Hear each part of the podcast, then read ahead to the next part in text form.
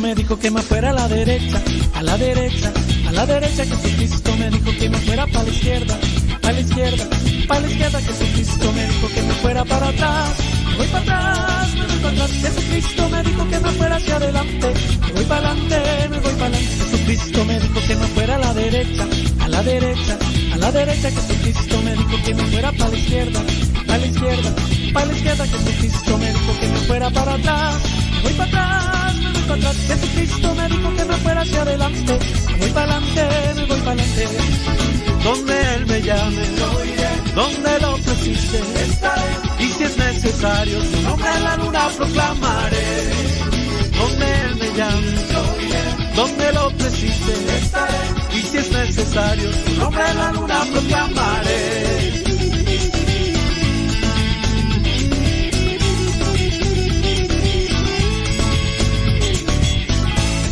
Me dijo que me fuera a la derecha, a la derecha, a la derecha. Jesucristo me dijo que me fuera para la izquierda, para la izquierda, para la izquierda. Jesucristo me dijo que me fuera para atrás, voy para atrás, me voy para atrás. Jesucristo me dijo que me fuera hacia adelante, voy para adelante, me voy para. Jesucristo me dijo que me fuera a la derecha, a la derecha, a la derecha. Jesucristo me dijo que me fuera para la izquierda, para la izquierda, para la izquierda. Jesucristo me dijo que me fuera para atrás, voy para atrás, me voy para atrás. Jesucristo me dijo que me fuera hacia adelante, voy para adelante, me voy para adelante.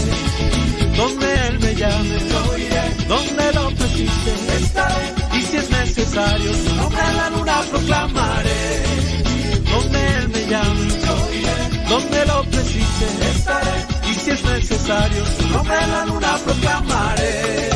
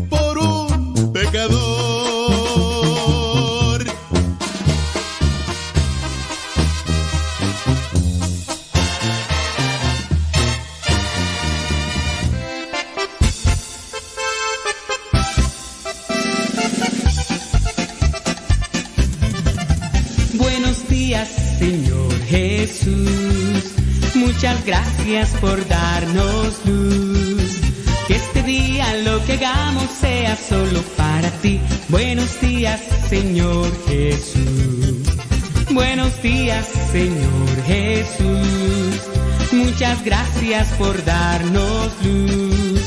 Que este día lo que hagamos sea solo para ti. Buenos días, Señor Jesús. La noche ha pasado, la tempestad se fue. Muy débil y cansado esperando amanecer. Pero al abrir mis ojos, un rayo puedo ver. El sol brilla en el cielo, su luz ya puedo ver. Buenos días, Señor Jesús. Muchas gracias por darnos luz. Que este día lo que hagamos sea solo para ti. Buenos días, Señor Jesús. Buenos días, Señor Jesús. Muchas gracias por darnos luz. Que este día lo que hagamos sea solo para ti. Buenos días, Señor Jesús. Los pajarillos cantan, elevan su canción. También las palomitas ensalzan al Señor. La flor, la mariposa, exhibe su color. Del fondo de mi alma yo canto esta canción. Buenos días, Señor Jesús. Muchas gracias por darnos luz. Este día lo que hagamos sea solo para ti. Buenos días, Señor Jesús. Buenos días, Señor Jesús. Muchas gracias por darnos luz. Que este día lo que hagamos sea solo para ti. Buenos días, Señor Jesús. Buenos días, Señor. Buenos días, Señor. Buenos días, Señor Jesús.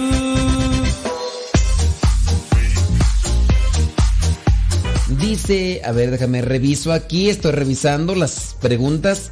Eh, tenemos esta, dice, padre, eh, una pregunta. ¿Qué hay de cierto? Es que está junto de cierto. ¿Qué hay de cierto que los espíritus malos pueden posesionar a una persona escuchando o viendo una película de terror? Padre, se puede escuchar historias de terror, de fantasmas, como unas que salen o salían en la radio. También por eso uno puede contagiarse de los espíritus malos. Miren, algunos padres que yo he escuchado en algunos videos en internet llegan a mencionar que si bien ve uno esas películas, uno puede de una forma contaminarse con los espíritus. Yo puedo tener mi opinión, ¿no? Pero mi opinión como tal no tiene una eh, no, no- tiene una firmeza como tal. Yo puedo suponer que si tú ves una película de terror, pues en la película de terror van a pasar cosas de terror. Desde lo que son conjuros, desde lo que son invocaciones, desde lo que son cierto tipo de trabajos espirituales para invocar el maligno. Entonces, quieras o no, eso tiene una repercusión. Si no es mental, si no es espiritual, puede tener una repercusión en lo que le llaman la sugestión. Bueno, es, mental vendría a ser como la sugestión, ¿no?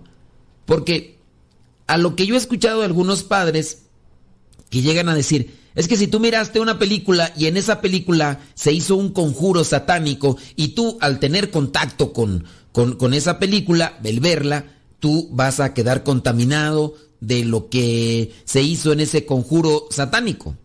Y por eso dicen algunos, no es recomendable ver películas de terror. Miren, uno puede ver incluso un video donde alguien estaba haciendo un amarre donde alguien estaba haciendo un, una brujería. Y tú lo ves y en su caso, no por verle, en este caso tú vas a quedar contaminado. Yo tengo esta idea. Digo, no es la idea suprema por excelencia, pero es mi idea. Si yo veo una película de terror, sea la que sea, casi no me gustan, casi no veo. Hay gente que está obsesionada con ese tipo de, de, películas. Si yo veo una película y en esa película, eh, por ejemplo, vamos a decir nombres, vamos a decir nombres, ya son películas. Hace muchos años miré una película donde sale un muñeco, el muñeco diabólico, y el personaje supuestamente hace una, un conjuro y su alma se la pasa al muñeco, porque es un asesino, el señor este, y este algo así hace la invocación al diablo y le pasa su alma a un muñeco. Entonces el alma de aquel asesino vive en el muñeco y este muñeco es el que se dedica a andar asesinando. Y como el muñeco tiene un pacto con el demonio, el alma del muñeco asesino se está cambiando de un muñeco a otro porque ya queman el muñeco, pero ya apareció en otro y al final incluso ya hasta termina con la novia del muñeco, el Chucky. Ya la novia del Chucky y ya después hasta tienen, tienen ya intimidad, tienen relaciones sexuales y, y ya está, no sé, yo no, yo no miré la película, ¿verdad? Pero ah, salió una por ahí que se llama La novia de Chucky, que también se dedican a, a, a matar. Pero miras esa película y tú puedes decir, oye, está mal que la veas porque en esa se hizo un conjuro a Satanás se le vendió el alma para que él pudiera seguir matando y escaparse de la ley y lo demás. Uno podrá decir, sí, la, hizo la, el conjuro demoníaco y quedó ahí. Ok, lo hizo. ¿Me afectó en algo? Puede ser que sí me afecte. ¿Cómo me va a afectar? ¿Se me va a meter a mí el chamuco? ¿Voy a andar ahí como el Chucky? No, posiblemente no. Pero me va a quedar la idea de andar haciendo esas cosas. En el caso de los niños, si los niños ven eso, pueden imitarlo.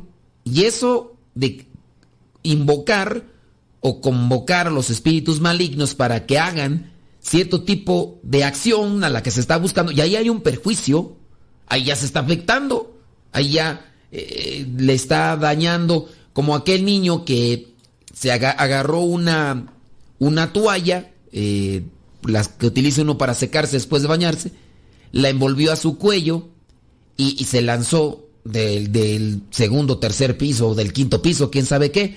¿Cuál fue la consecuencia? Que el niño murió. ¿Pero por qué se lanzó? Había visto una película donde un personaje tiene una capa y vuela. Entonces, en, en ese caso afectó, afectó y... Pero hay consecuencias, bueno, ya de repente tú vas a estar viendo, pensando también, sugestionarte cuando estás mirando una película de esas y ves que se mueve eh, algo atrás y tú qué piensas, pues, hay, hay un espíritu maligno. Y puede ser en muchos de los casos que no. En muchos de los casos puede ser que no. ¿Qué sucede? Que hay una sugestión. Ya en todas partes ves moros con tranchetes. En todas partes ves lo que lo que no es. O, una sombra, ves una sombra, miras una sombra, ves una sombra y, piensas que ahí está una persona de pie y, e incluso hasta le pones ojos no, no sé, en ocasiones se dan lo que se le llaman esos efectos eh, de ilusiones ópticas. Se le llama ilusión óptica. No sé si te ha pasado que, no sé, te quedas mirando la pared. Estás mirando la pared y de repente en la pared encuentras que hay un rostro pintado con las sombras, con los tabiques, con las manchas que están ahí. Ya empiezas a verle la figura a, la, a la figura en la pared y incluso hasta le ves ojos, nariz, boca y hasta como que se quisiera salir ya. Ya, ya, ya te está afectando la ilusión, las ilusiones ópticas, ya le estás encontrando forma a todo. Yo pienso que en esos casos es cuando una película te llega a afectar. Ciertamente, habrá personas que están detrás de las películas y que hacen este tipo de conjuros o consagraciones a Satán.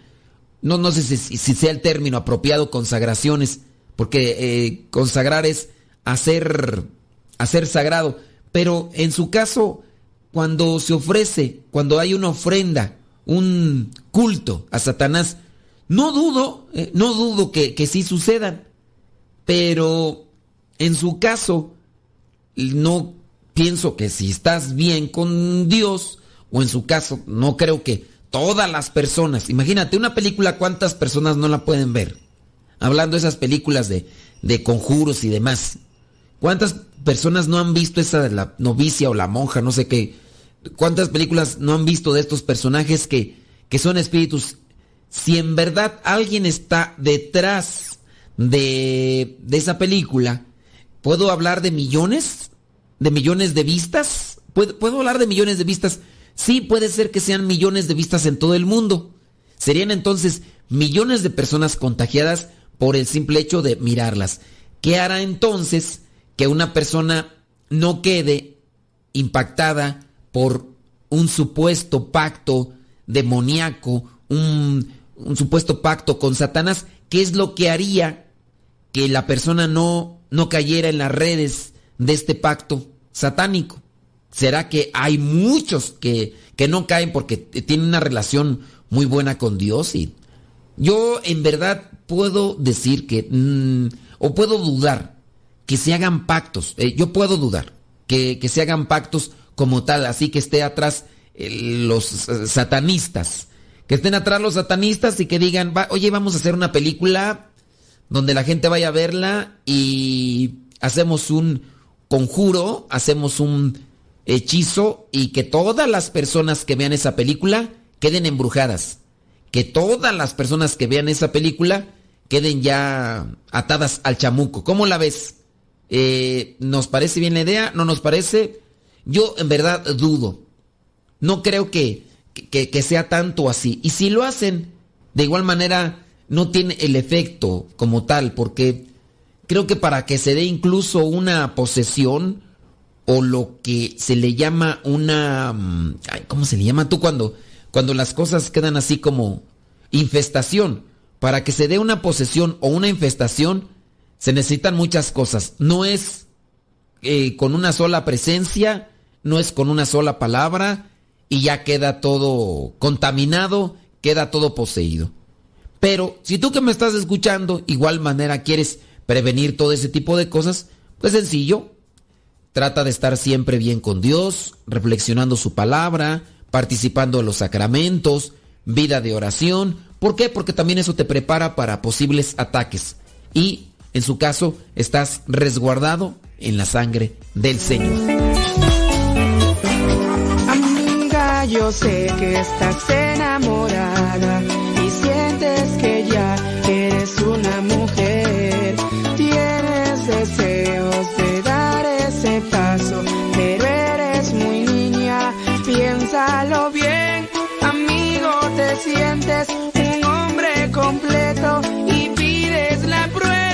amor sin saber que eso es muy serio. No es juego de niños, pues uno más uno a veces da tres. Recuerda que siempre existe un tercero que puede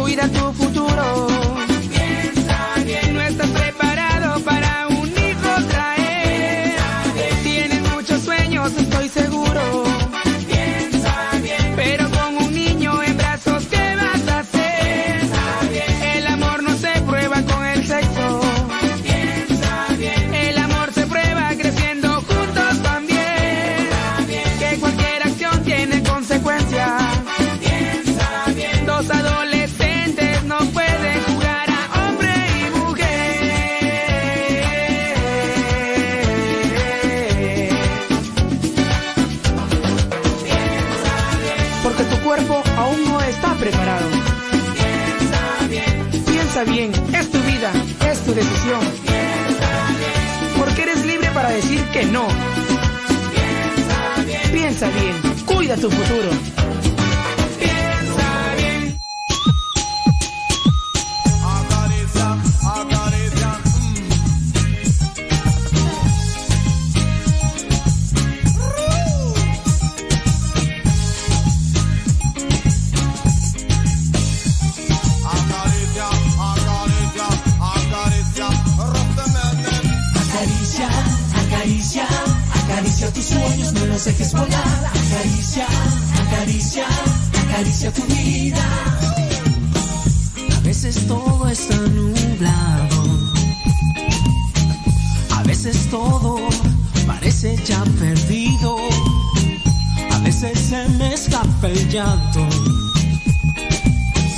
A veces no me aguanto ni a mí mismo.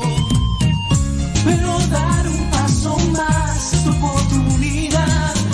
Tal vez la luz se encuentra al final. Echa tus miedos a volar,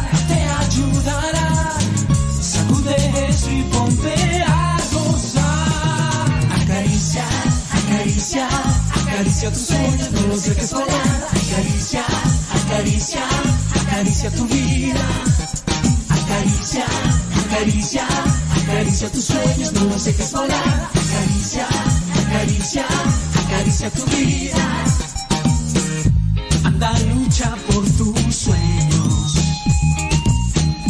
Ve por ellos, no estás aún vencido. Anda, que ese es tu derecho. Si luchas, vencer es tu destino. Porque dar un paso más, tu oportunidad. Tal vez la luz se encuentra al final. Echa tus miedos a volar, no te ayudará. Sacude eso y ponte a gozar. Acaricia, acaricia, acaricia tus sueños, no los dejes volar. Acaricia, acaricia, acaricia tu vida. Acaricia, acaricia, acaricia tus sueños, no los dejes volar. Acaricia, acaricia, acaricia tu vida. Acaricia, acaricia, acaricia tus sueños. Acaricia, acaricia, acaricia.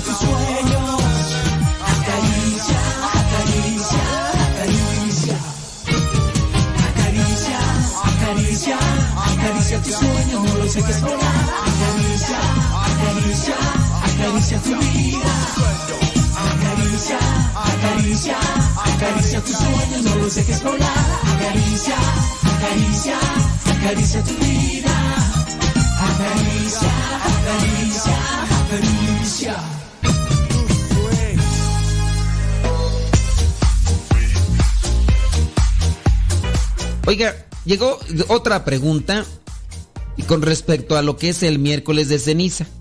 Miren, eh, hemos hablado muchas veces sobre el miércoles de ceniza, pero eh, a pesar de que lo decimos, o, o no nos ponen atención, o, o no sé qué pasa. Mire, la, la ceniza es un sacramental. Es, bueno, lo comparo. Es como el agua bendita.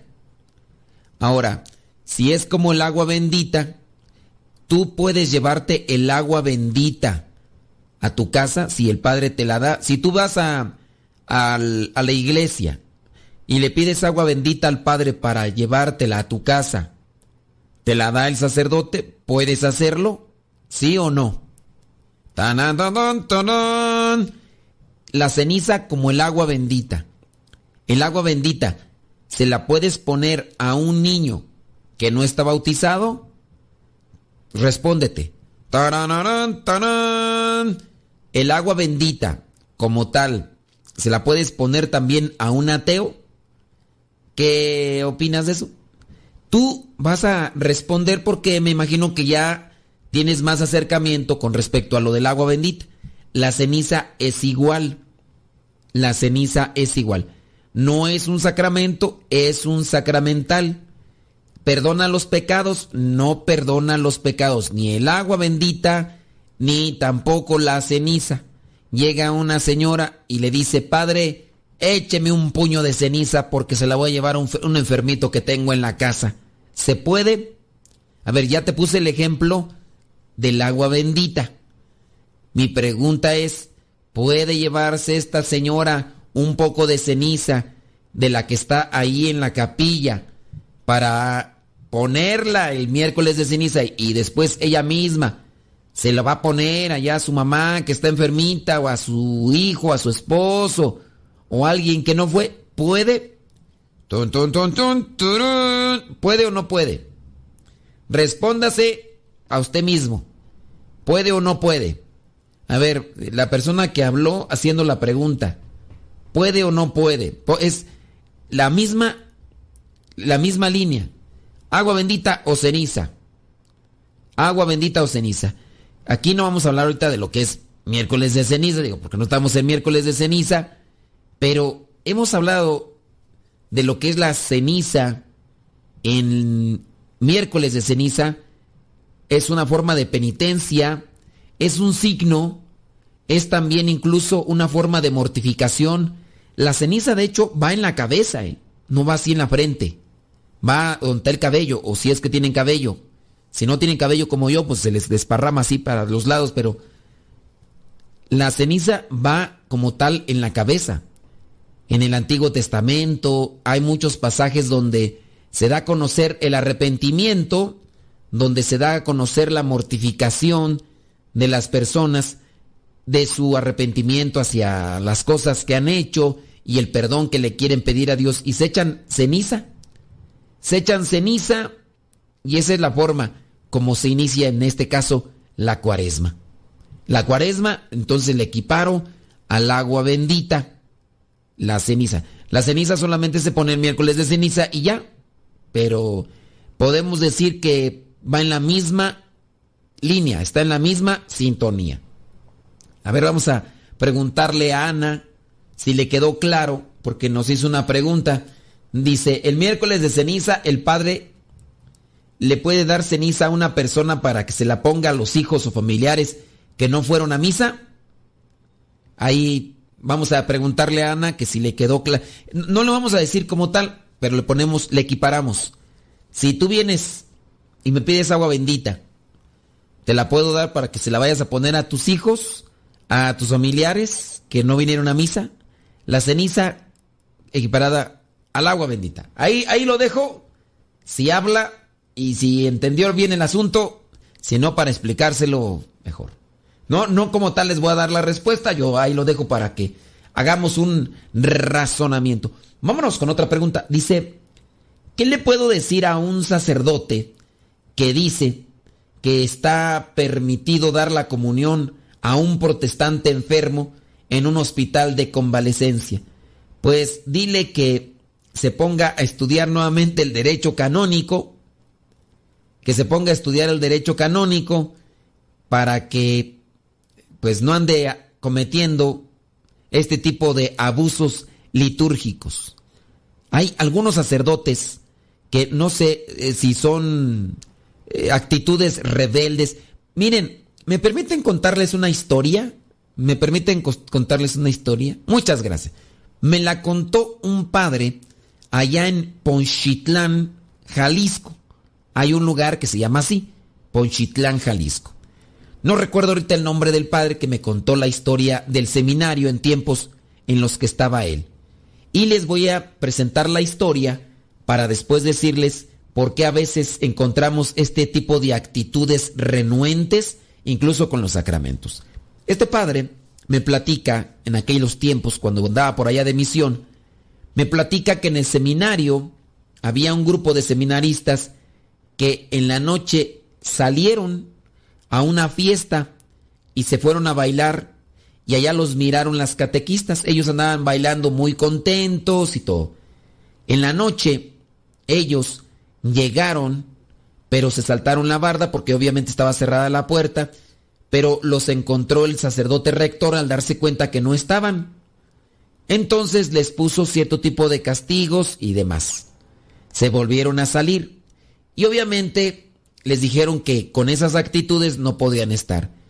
A eso se agregaron otro tipo de actitudes. Dijeron, está bien, ya, ya no se puede, ustedes no quieren, no, no respetan y demás. Se fueron.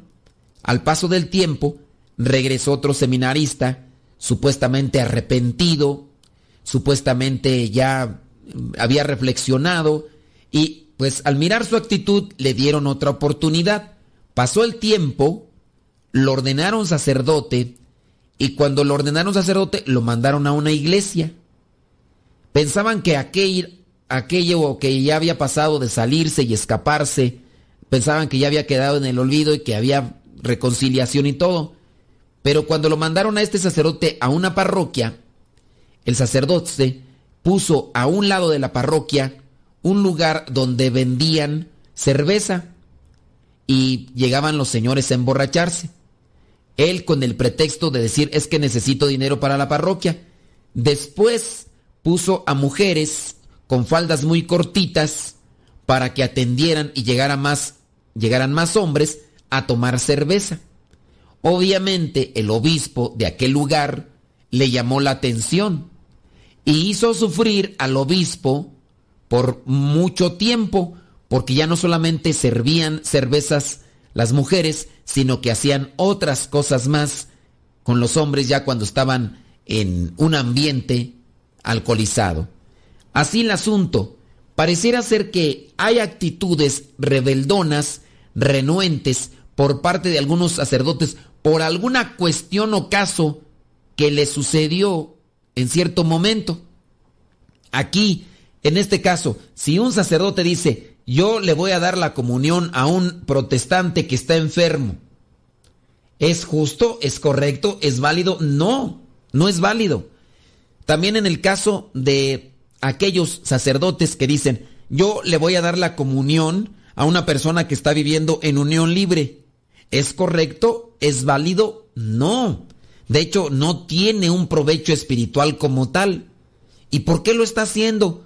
Porque a lo mejor está en una actitud renuente o rebelde o quiere dar cierto tipo de mortificación a su obispo. O el mismo caso, aquellos obispos que tienen esta actitud renuente o rebeldona, incluso a lo que es el magisterio, lo que es la doctrina, lo que es el derecho canónico, y por ende también renuentes al Papa, porque hay obispos que les han dicho a ciertas personas, hablando de México, por ahí hay dos obispos que están ya señalados, que dicen que se les dé la comunión, que se les dé la comunión a las personas que están viviendo en unión libre, nomás con que se amen.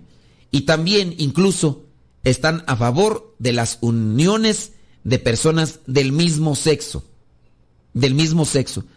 Y ya encontramos pues una actitud que no que no, que no es conforme a la doctrina, al magisterio, conforme a lo que nos va presentando la iglesia. Así que ahí se lo dejamos para que lo analicen y vean por qué. Pero sí, ¿qué le pueden decir? Decirle al sacerdote, oiga padre, pues, pues no está bien, oiga, no está bien que usted le dé la comunión a un protestante y menos a una persona que esté en unión libre, que sea católica. Y si no, díganle que se ponga a leer y estudiar el derecho canónico. Eh, que se ponga a estudiar el derecho canónico. Ya nos marcó la persona que dice sobre lo del miércoles de ceniza. dijo que ya entendió. Eh, ándele pues, qué bueno que ya entendió. Entonces, es una forma de poder comparar bien lo que es la ceniza con el agua bendita.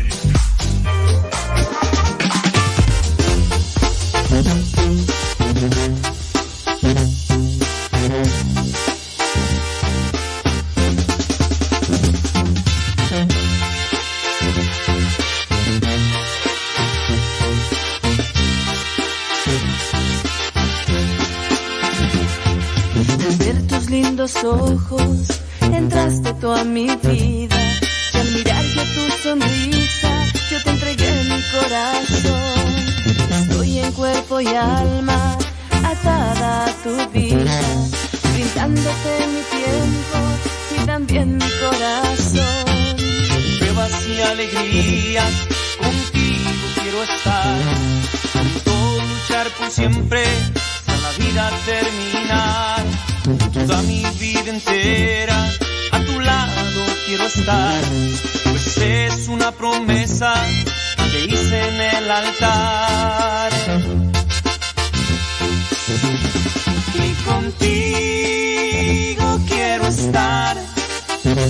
A tu lado yo seguir, yo a tu lado quiero estar, una familia conformar y contigo quiero estar.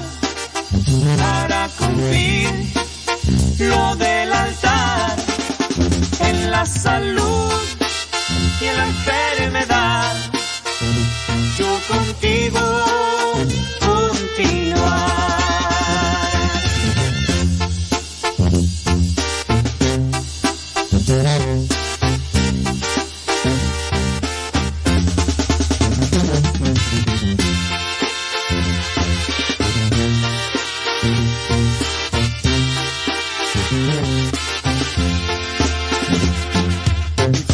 y alegrías, contigo quiero estar.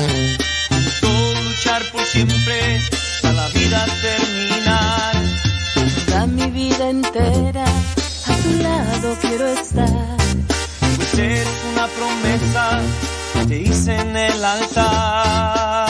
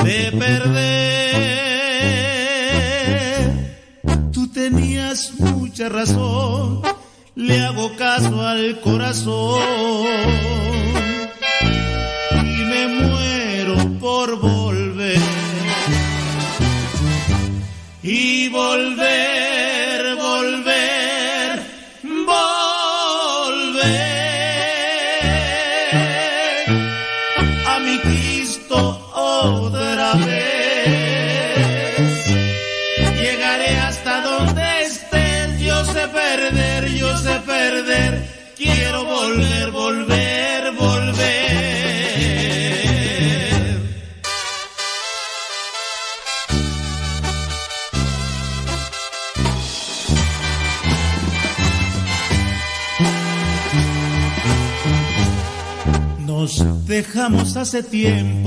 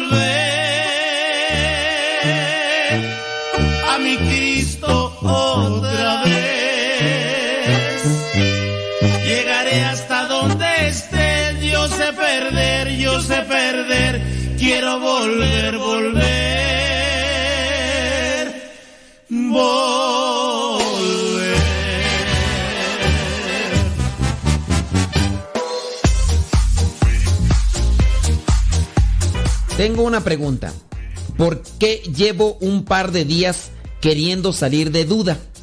Ok, la primera es, es pecado ir con H. ¿eh?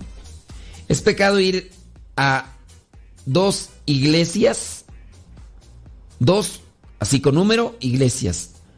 X días a una cristiana y los viernes a misa.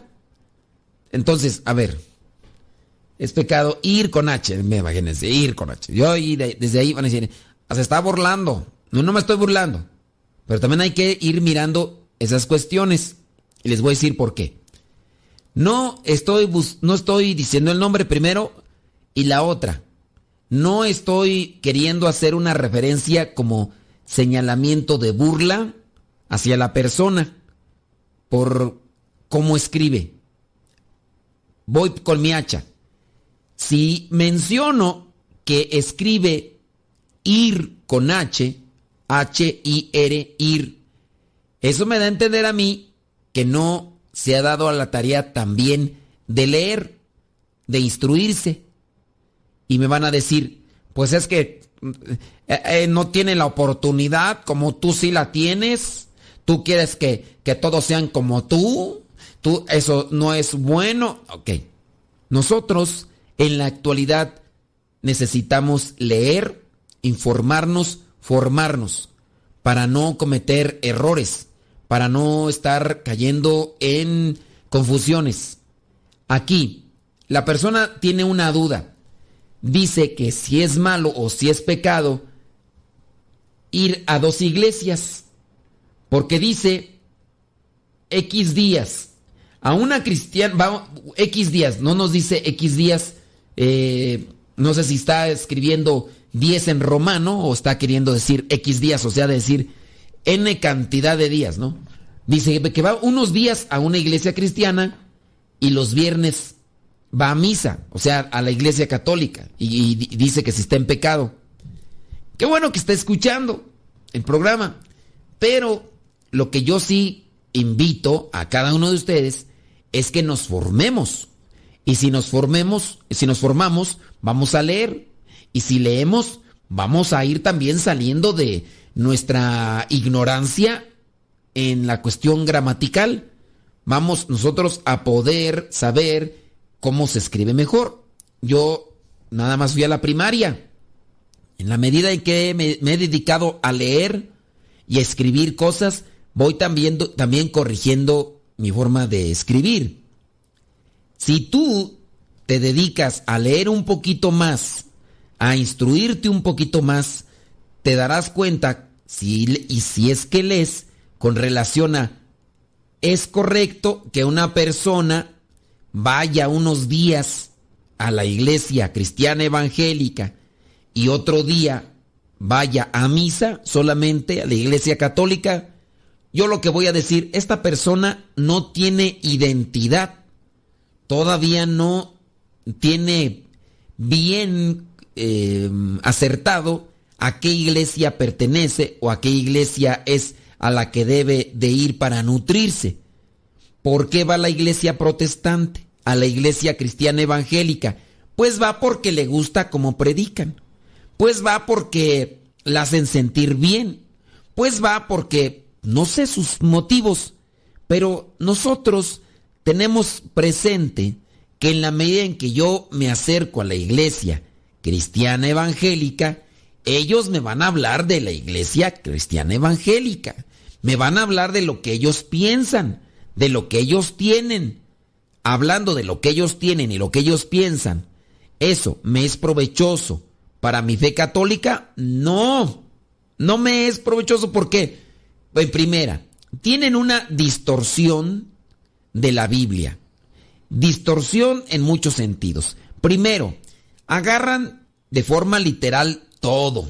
Todo lo agarran de forma literal, menos el pasaje donde dice, si tu ojo es ocasión de pecado, sácatelo. Ese pasaje si no lo agarran de forma literal.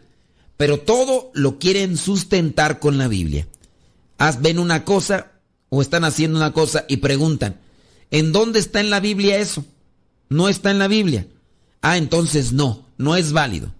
De, entonces, de forma literal la Biblia. Hablando de otras cosas, como por ejemplo, esto no está en la Biblia, esto sí está, pero también manipulan lo que son algunos textos o los tergiversan o los malinterpretan. Ellos dicen una cosa con respecto a ciertos pasajes, pero hay que analizar, por ejemplo, lo de la Virgen María. Ellos dicen, la Virgen María tuvo más hijos. ¿Dónde dicen ellos que tuvo más hijos? Porque agarran los pasajes bíblicos donde señala que Jesús estaba o que fueron por él sus hermanos o que no es este Jesús, el hijo de José y María, y sus hermanos no están con nosotros. Y en otro pasaje dice que sus hermanos fueron por él. Y ya menciona ahí sus hermanos, entre ellos Santiago, Juan, Judas y no recuerdo cuántos más. Y sus hermanas no están aquí con, con nosotros. Entonces ellos agarran ese pasaje de forma literal y lo distorsionan. En su caso, diciendo, Jesús tuvo más hermanos, la Virgen María tuvo más hijos. No fue virgen, porque aquí dice que Jesús tuvo más hermanos. Y si dice que tuvo más hermanos, entonces la Virgen María tuvo más hijos. Tuvo más hijos. Y estos son sus hijos. Pero a quien realmente haya estudiado los pasajes bíblicos, se dará cuenta que, que no es así. Y que incluso esos que están ahí señalados en ese pasaje como hermanos, en los otros pasajes del Evangelio, en este caso de Juan, dan a conocer quiénes son las mamás de estos que aparecen como hermanos de Jesús. Y de ahí para allá podemos encontrar muchas distorsiones, muchas exageraciones en torno a la palabra de Dios. Además, que como ellos no tienen un reglamento, sostenimiento, porque para ellos la Biblia es lo único sagrado que deben de seguir, ellos al no tener catecismo, al no tener derecho canónico, ciertamente hacen como ellos creen conveniente. No tienen un líder específico más que el pastor que les predica, más que el pastor que está ahí con ellos, y a él es el que siguen. Si un día se le bota la canica a ese pastor, ¿cuántos pastores hay realmente preparados? ¿Cuántos pastores hay realmente estudiados? Muy pocos. Y los que a veces van a estudiar solamente están condicionados, van y memorizan todo lo que el otro pastor dijo y lo vuelven a repetir. Si tú analizas todo esto, te darás cuenta que no es muy conveniente ir porque te van a confundir todo, te van a confundir toda, en este caso, o no sé que no sé si es hombre o mujer, no te van a confundir toda o te van a confundir todo, no sé. Por eso no sería conveniente que vayas porque te van a estar dando una alimentación espiritual que te puede incluso separar de la iglesia que Cristo fundó. Si tú lees un poco más, si te preparas y estudias, te darás cuenta que la iglesia católica es la iglesia que Cristo fundó. Y aunque los cristianos evangélicos digan que no, que incluso mucha gente te salga al paso y te dice, Jesucristo no vino a fundar ninguna religión. Es más, Jesucristo no fundó ninguna iglesia. ¿Por qué? Porque agarran también ese pasaje bíblico, lo distorsionan y lo acomodan como ellos quieren para entender lo que ellos quieren. Y entonces ya nosotros ahí nos damos cuenta que hay cosas que en realidad no están bien acomodadas y que nosotros debemos de entender de mejor manera para no salirnos del carril. ¿Por qué vas a la iglesia evangélica? No lo sé. Analízalo, pero no vayas a la iglesia católica solamente a misa. Trata de ir a cursos, talleres, retiros. ¿El programa de radio es bueno? Yo puedo decir que sí. Lo que buscamos aquí es tratar de inquietar para que las personas se motiven y busquen donde les pueden instruir y enseñar. Porque muchos de ustedes ahorita están manejando, muchos de ustedes ahorita están quizá eh, comiendo o haciendo otras cosas y no están así como para apuntar y cosas de esas. Y además el programa no lo hacemos en esa línea. Pero yo espero que me hayas escuchado y que reflexiones sobre este aspecto.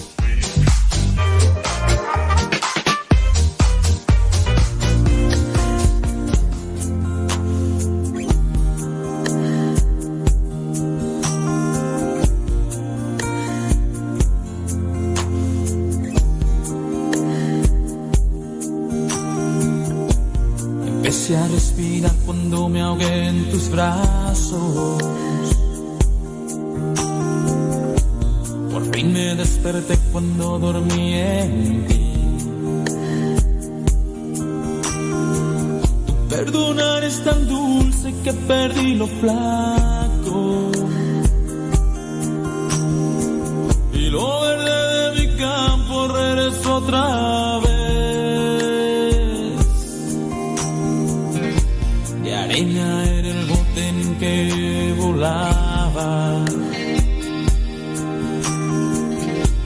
Espuma era el suelo en que pisé. Y a pesar que entre ríos me encontraba, vivía siempre muriendo de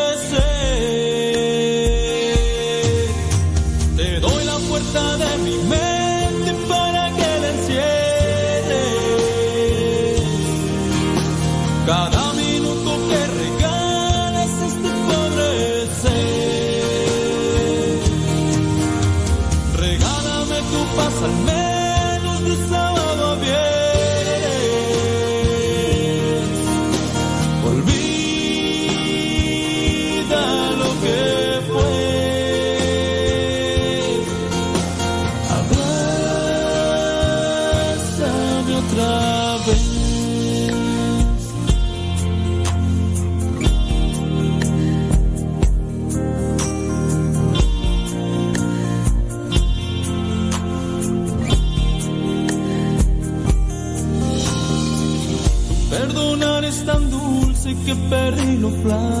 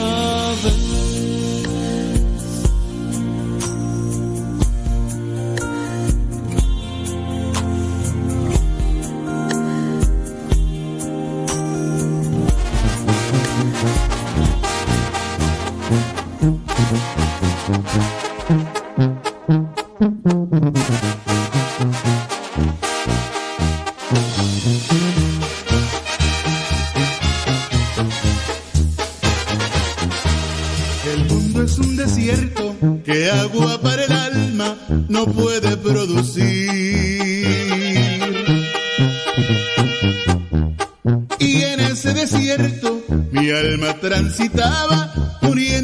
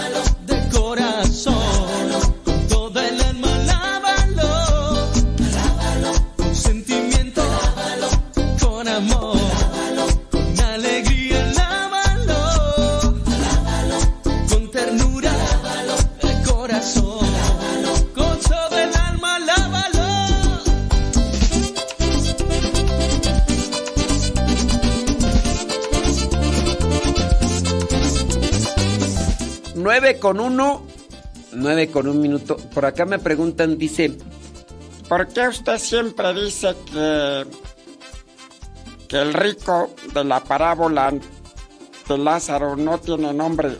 A ver, ¿y por qué otros religiosos y consagrados sí dicen que tiene nombre? ¿Por qué usted no dice su nombre? Miren, este, Pues es que no, no tiene nombre. No tiene nombre. A ver, yo quisiera que me dijeran ahí. ¿Dónde dice. ¿Dónde dice que. que se llama Epulón, el rico? Digo. Que digan, ah, no, pues es que el padre fulano y tal, pues sí. Pero la Biblia no dice cómo se llama. Nomás dice cómo se llama el pobre.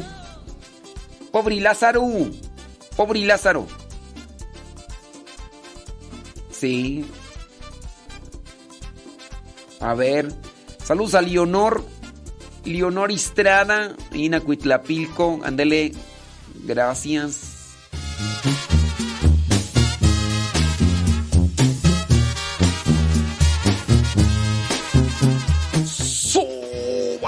Radio. Saludos a Guayumín. A Guayumín 2.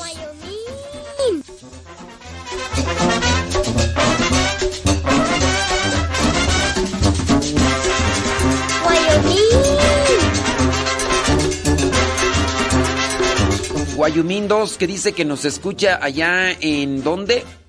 Turlock. En Modesto, California. Guayumín 2, a ver, repórtate. Wyoming.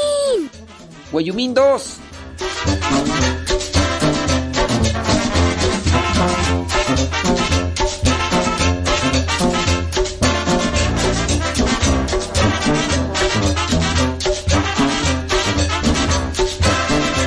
Saludos, dice María Leonor Meléndez de Tampico. Susanita tiene un ratón, un ratón chiquito. Saludos a Susan Vega, saludos. Ándele, Leonor Estrada, echándose un maratón, dice. Dice, dice. Malena Nabor desde Acuitlapilco, Chimalhuacán, saludos al esposo, dice. A Ernesto alias el porro. Íralo, íralo. Saludos al porro, gracias.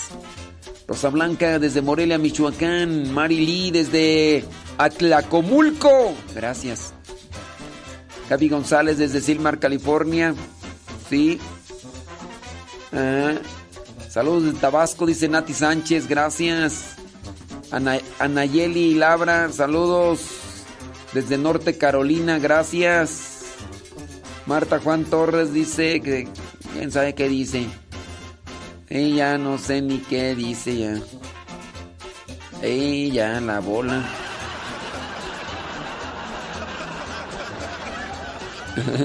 Saludos, Verónica Arzola desde Dallas, Texas. Lupe Barriga y en Marión, Carolina.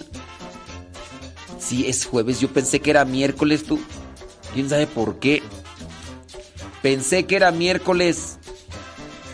Este próximo domingo nos vemos allá en Dolores Hidalgo.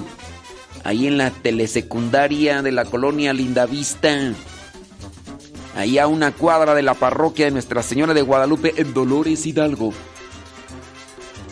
Ya Dolores Hidalgo. No pases por Salamanca.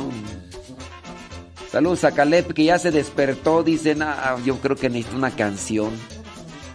Yo creo que necesito una canción para que se despierte con más ánimos. Lupe Aguilar desde Tacoma. Mira, pues, hombre. Sí. Ujú. Ignacio, Ignacio, desde Coazacualcos. No es Ignacio, es Ignacio. Ahí está. Imelda Faguaga, saludos. Lourdes y Juan Esquivel desde Mesa, Arizona. Ándele. Bueno, pues ahí está.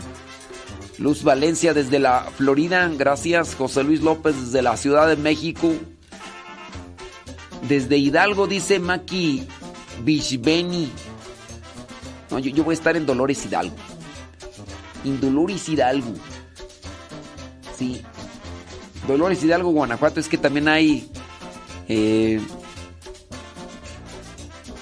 Ciudad Hidalgo, Michoacán y algunos lo confunden.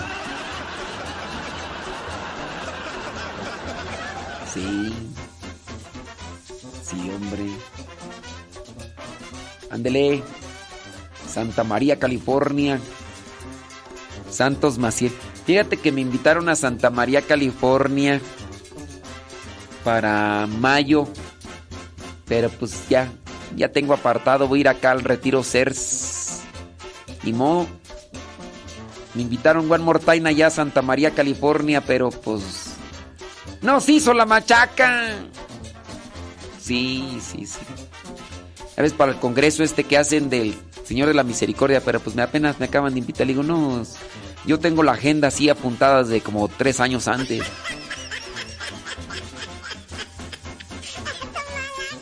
Sí. Digo, también para que no se apuran, pues. Ey. Claro. Digo, no, pues si estuviera por aquí cerca, si estuviera por aquí cerca, pues me voy el sábado para allá a Campo Misión. Y ya después me voy para Santa María, California, pero pues no está. No está tan cerquita. Ahora esos de Marabatío, Michoacán. Órale, pues, Vali.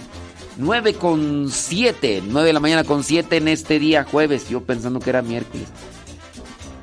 Ey, esas desveladas tan feas. Ey, no. no.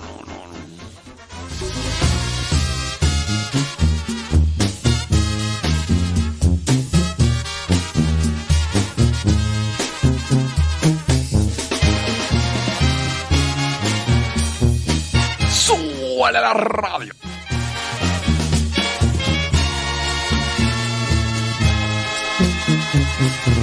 Yo quiero ser, Señor, la gota de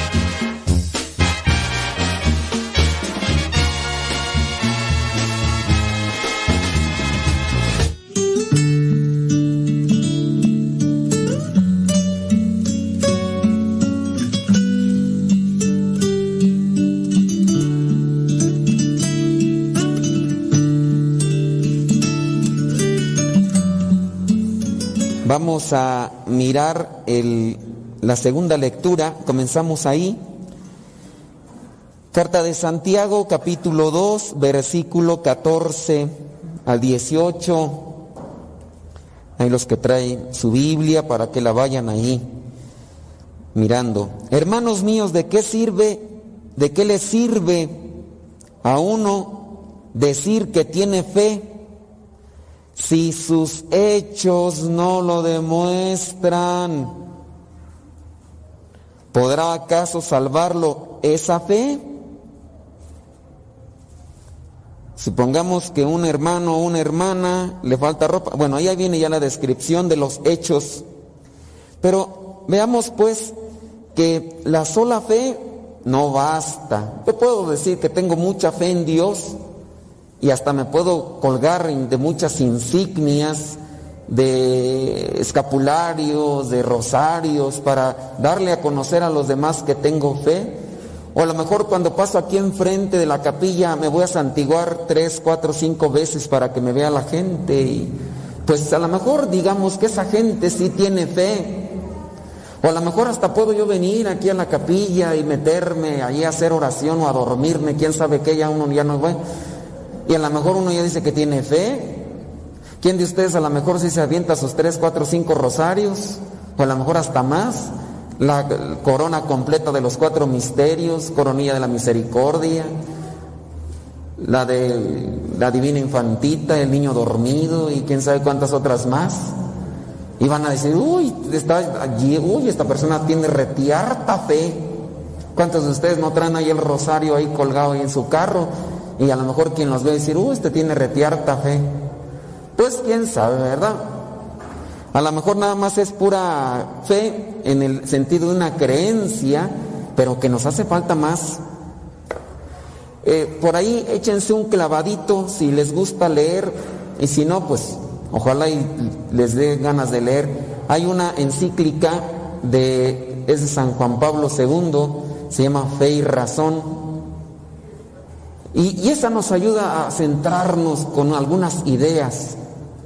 Y comienza con, con una línea fenomenal que da apetito por seguir leyendo la encíclica, aunque si estamos eh, iletrados o falto de conocimiento, pues a lo mejor algunos elementos no los vamos a comprender, pero si subrayamos y después buscamos esos elementos, adquirimos conocimiento y pues nos hacemos más, como dicen allá en mi, en mi rancho, nos hacemos más leídos, pero entonces hay que ir, dice, así comienza la encíclica más o menos, la fe y la razón son esas dos alas que elevan el alma a la contemplación de Dios.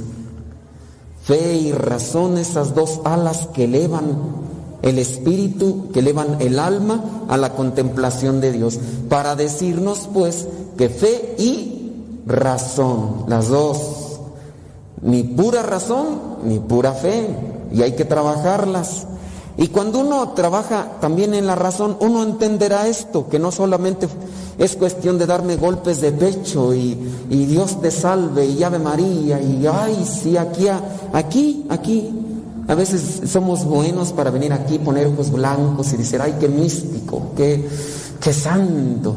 Pero saliendo ahí está uno de chismoso o peleándose con la misma familia o hasta con los del mismo grupo. Estamos en el mismo grupo y nos tenemos envidia, nos tenemos desprecio, no, no nos queremos, nos calumniamos o hasta puede ser que ni nos hablemos en el mismo grupo, ni decir de los que están casados y que no se hablan, una semana, 15 días, un mes sin hablarse. Eh, O sea, y dice, y eso sí, todo, nunca deja de rezar su rosario. Y yo no quiero decir que lo deje de rezar, pero es que la pura fe es sin obras. La fe se tiene que aterrizar. Y para eso nos hace también falta entendimiento. ¿Cómo puede ser posible que quieras vivir una fe sin, sin ser más humilde? Eh, eh, Siendo orgulloso, orgullosa, reprochando altanero, creído, soberbio. y ahí vas de prepotente diciéndole que tú ya tienes más experiencia que los demás y callando a otros. Así no se puede vivir la fe. En la casa a lo mejor sí muy de rosario, a lo mejor son ustedes de los que andan ahí danzando, a veces que, que se ponen cosas y, y andan hasta peleándose. A mí que ahora me toque eh, danzar con no sé qué cosa y que se le ponen, uy, discúlpenme, pero hay gente que aprecia más la divino rostro que, que, que se andan poniendo ahí y, uy, para eso sí andan peleándose. Porque se lo quieren poner como si con eso les fuera a decir, a ver, tú te le pusiste el divino rostro, no, tú no entras al cielo, tú sí, ándale. O sea, para eso sí son bien buenos. Pero después de que pasa eso, ni a misa, ni buenas obras, ni humildes, ni se confiesan. Cuidan más a ese divino rostro que ni es el divino rostro de Jesús. Yo a mí cuando me han invitado que les haga la oración, pues sí voy. Pero veo, yo digo, ya este, ni lo veo en misa. Ahora sí, muy, muy, baila- muy bailador. Bailador a Dios, pero hipócrita. Hipócrita la palabra aplicada, porque viene del griego. Hipócrita es el que se pone la máscara en el teatro griego. Ese es el que se pone la máscara. Y acá también hipócritas. Y yo no sé si alguno de ustedes ha bailado en esos. Sigan bailando, pero conviértanse, no anden de desgraciados. Porque ahí me acabo de enterar que uno desgraciado de esos que andaba muy bailador hace poquito, ya dejó a la mujer por irse con otra. Eh, digo, bola de desgraciados, bailando allá, con la máscara y. ¡Hipócritas! Ando enchilado. ¿Ya se dieron cuenta? Búsquenle, búsquenle. Fe y entendimiento, fe y obras. Hay que trabajar las dos. No se puede. Y aquí en la carta Santiago ya viene diciendo, ¿verdad? ¿Podrá acaso salvarse, eh, salvarlo esa fe? A ver, muy bailador. A ver. Y ahorita ya anda bailándole a otra. Supongamos que a un hermano o una hermana le falta ropa y la comida necesarias para el día. Si uno de ustedes le dice que les vaya bien, abríguense y no le da nada, pues ¿qué pasó? Así pasa con la fe por sí sola, es decir, si no se demuestra con hechos, versículo 17, si no se demuestra con hechos, es una cosa muerta. Y a veces nuestra fe está así. Por eso hay que también aplicar el entendimiento en qué cosas me tengo que aplicar. Y fíjense que ahí en el entendimiento nos vamos a la primera lectura, Isaías capítulo 50, versículo 5. El Señor me ha dado entendimiento y yo no me he resistido, ni le he vuelto las espaldas. El entendimiento nos los dio el Señor para trabajarlo, para ponerlo en práctica, también con la fe. No hay que excluir la fe cuando ya tengo puro entendimiento, porque ese es el grado extremo. Llegan los racionalistas, los que puro razonamiento y quieren demostrar, a ver, demuéstrame que Dios existe, a ver que se me aparezca, a ver que esta piedra se convierte en pan, a ver si es cierto. Y pues también ese tipo de racionalismos así exagerados, pues no. Pero también está el otro caso. Todo, todo lo que termina en ismo e- es malo. Racionalista o racionalismo, fideísmo es el caso de la fe, cuando la pura fe, cuando por ejemplo en su matrimonio está mal, su matrimonio está mal y, y nada más, ay pues ay pídele al Señor, ay, ay que el Señor nos haga un milagro, ay padre usted pida ahí en la misa, pero están viniendo a misa, no padre, pero usted que está más cerca de Dios, Usted récele, ándele pues, ni, ni, a, retiros, ni a misa, ni a oración. Eh, óyeme, pues hay que también trabajarle el coco. Algunos de ustedes se han acomodado en sus matrimonios porque han participado de estos retiritos que aquí se ofrecen. Participar seguidamente de ellos es, es bueno porque se les da una buena trapeada, una buena sacudida y hay algunos que se enderezan. Y hay algunos que o aprietan o truenan. Pero pues que se vea de qué lado masca la iguana. Entonces, si ya participaron de esos retiros, vuelvan a participar otra vez. No piensen, ay, ya, ya con ese retiro que participé hace 10 años, ya con ese me, quedo para toda la vida. Pues no. Esos son como cierto tipo de, de ejercicios que necesitamos para ir fortaleciendo el alma. Entonces, el Señor nos ha dado el entendimiento, pero a veces no lo ponemos a trabajar. Ofrecí mis espaldas para que me azotaran y dejé que me marcaran que me arrancaran la barba, no retiré la cara. Aquí viene el entendimiento. E- En el cumplimiento de la voluntad de Dios vendrá sufrimiento y eso yo debo de entenderlo. Porque muchas veces pensamos que estar solamente en las cosas de Dios es para no tener sufrimientos o pruebas. Ay, Padre, yo, yo pienso que el Señor no está conmigo. ¿Por qué piensas que el Señor no está contigo? Es que he estado todo el tiempo enferma. Y pues yo pienso, es que le digo al Señor que me quite esta enfermedad y, y no, no se va, yo pienso que no está conmigo. Imagínense. Y hay un montón de santos y pues hay un montón de personas que están sufriendo, pero al mismo tiempo abrazan la cruz. A veces son nuestros descuidos, a veces eh, no nos hemos cuidado en la salud y, y vienen estas cosas. El entendimiento también me tiene que llevar a mí a pensar que por el hecho de tener pruebas o dificultades o a lo mejor enfermedades, no es que Dios me haya abandonado, son cosas que a lo mejor yo mismo me fui echando al morral y ahora me tocan cargar y las tengo que ofrecer, Señor, pues ayúdame que por medio de esta situación me purifique, el entendimiento me tiene que ayudar. Nada más que ustedes no leen vidas de santos, pero yo todos los días que estoy en lo de la radio, que les leo la vida de santos, me doy cuenta cuántos sufrieron muchos de ellos enfermos casi toda la vida. Y yo digo, mira, y estos alcanzaron en medio de su enfermedad una purificación. Y acá, doña Chicles, acá con un dolorcillo ahí de cabeza ahí ya, ay, ya se siente morir y se tira al suelo. Yo digo, no, hombre, pues no. Uno también tiene que buscar en medio de la purificación el dolor y el sufrimiento, que con ellos vienen eh, la, la voluntad de Dios. Pero ahí sí hay que cuidarse. Veamos ahora en el Evangelio, utilizando estas dos, fe y razón, hablándolo de Santiago de la fe, hablando de Isaías, entendimiento.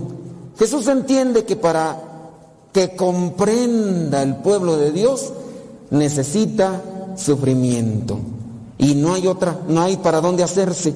Él tiene que enseñar al pueblo cuál es la voluntad de Dios.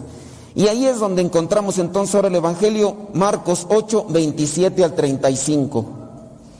Después de esto dice, ah, aquí es donde les pregunta, eh, en el versículo 27, Jesús les pregunta a sus discípulos, ¿quién dice la gente que soy yo? ¿Quién dice la gente que soy yo? La respuesta de cada uno de nosotros en relación a esta pregunta estriba en nuestra fe y en nuestro entendimiento. Porque tengo que ponerme a carburar. Cuando ustedes vienen a los cursos bíblicos, muchas cosas se les han purificado, se les han acomodado. La respuesta de Jesús a los demás, de quién es Jesús en mi vida, va a estar en cuestión a la fe y al entendimiento, al trabajar mi cabeza.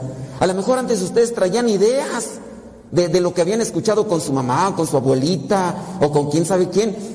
Y a lo mejor pensaban de Dios una cosa y hasta opinaban de eso, pero vienen a los cursos de Biblia, se les, se les comienza a acomodar las ideas y ahora pueden dar una respuesta más clara. Los que no han venido, pues todavía seguirán arrastrando ahí las mismas ideas que se les ocurran o las mismas ideas que escucharon por aquí, por allá, que a lo mejor hasta pueden estar distorsionadas. Algunos bien apegados a la cuestión del fideísmo y otras a lo mejor del racionalismo y no buscan ese equilibrio. ¿Quién dice la gente que soy yo? Pregunta Jesús. Si nos lo preguntara a nosotros, ¿qué le diríamos? A lo mejor nos apegaría mucho, mucho a la cuestión de pura fe o a lo mejor de razonamiento, dependiendo en qué ambientes estemos más imbuidos. ¿Qué razón le podemos dar a la gente? No a Jesús, sino a la gente. ¿Quién es Dios para ti? ¿Quién es Dios para ti? ¿Qué, qué respuesta le daríamos a esa gente que nos, que nos rodea, que, que nos acompaña, está en nuestros trabajos? ¿Quién es Dios para ti? Por, en medio de nuestro entendimiento, si yo ya aplico esto de las obras, entiendo que no basta nada más traer los escapularios del rosario. Entiendo que mis obras deben hablar más fuerte que mis palabras sobre quién es Dios para mí.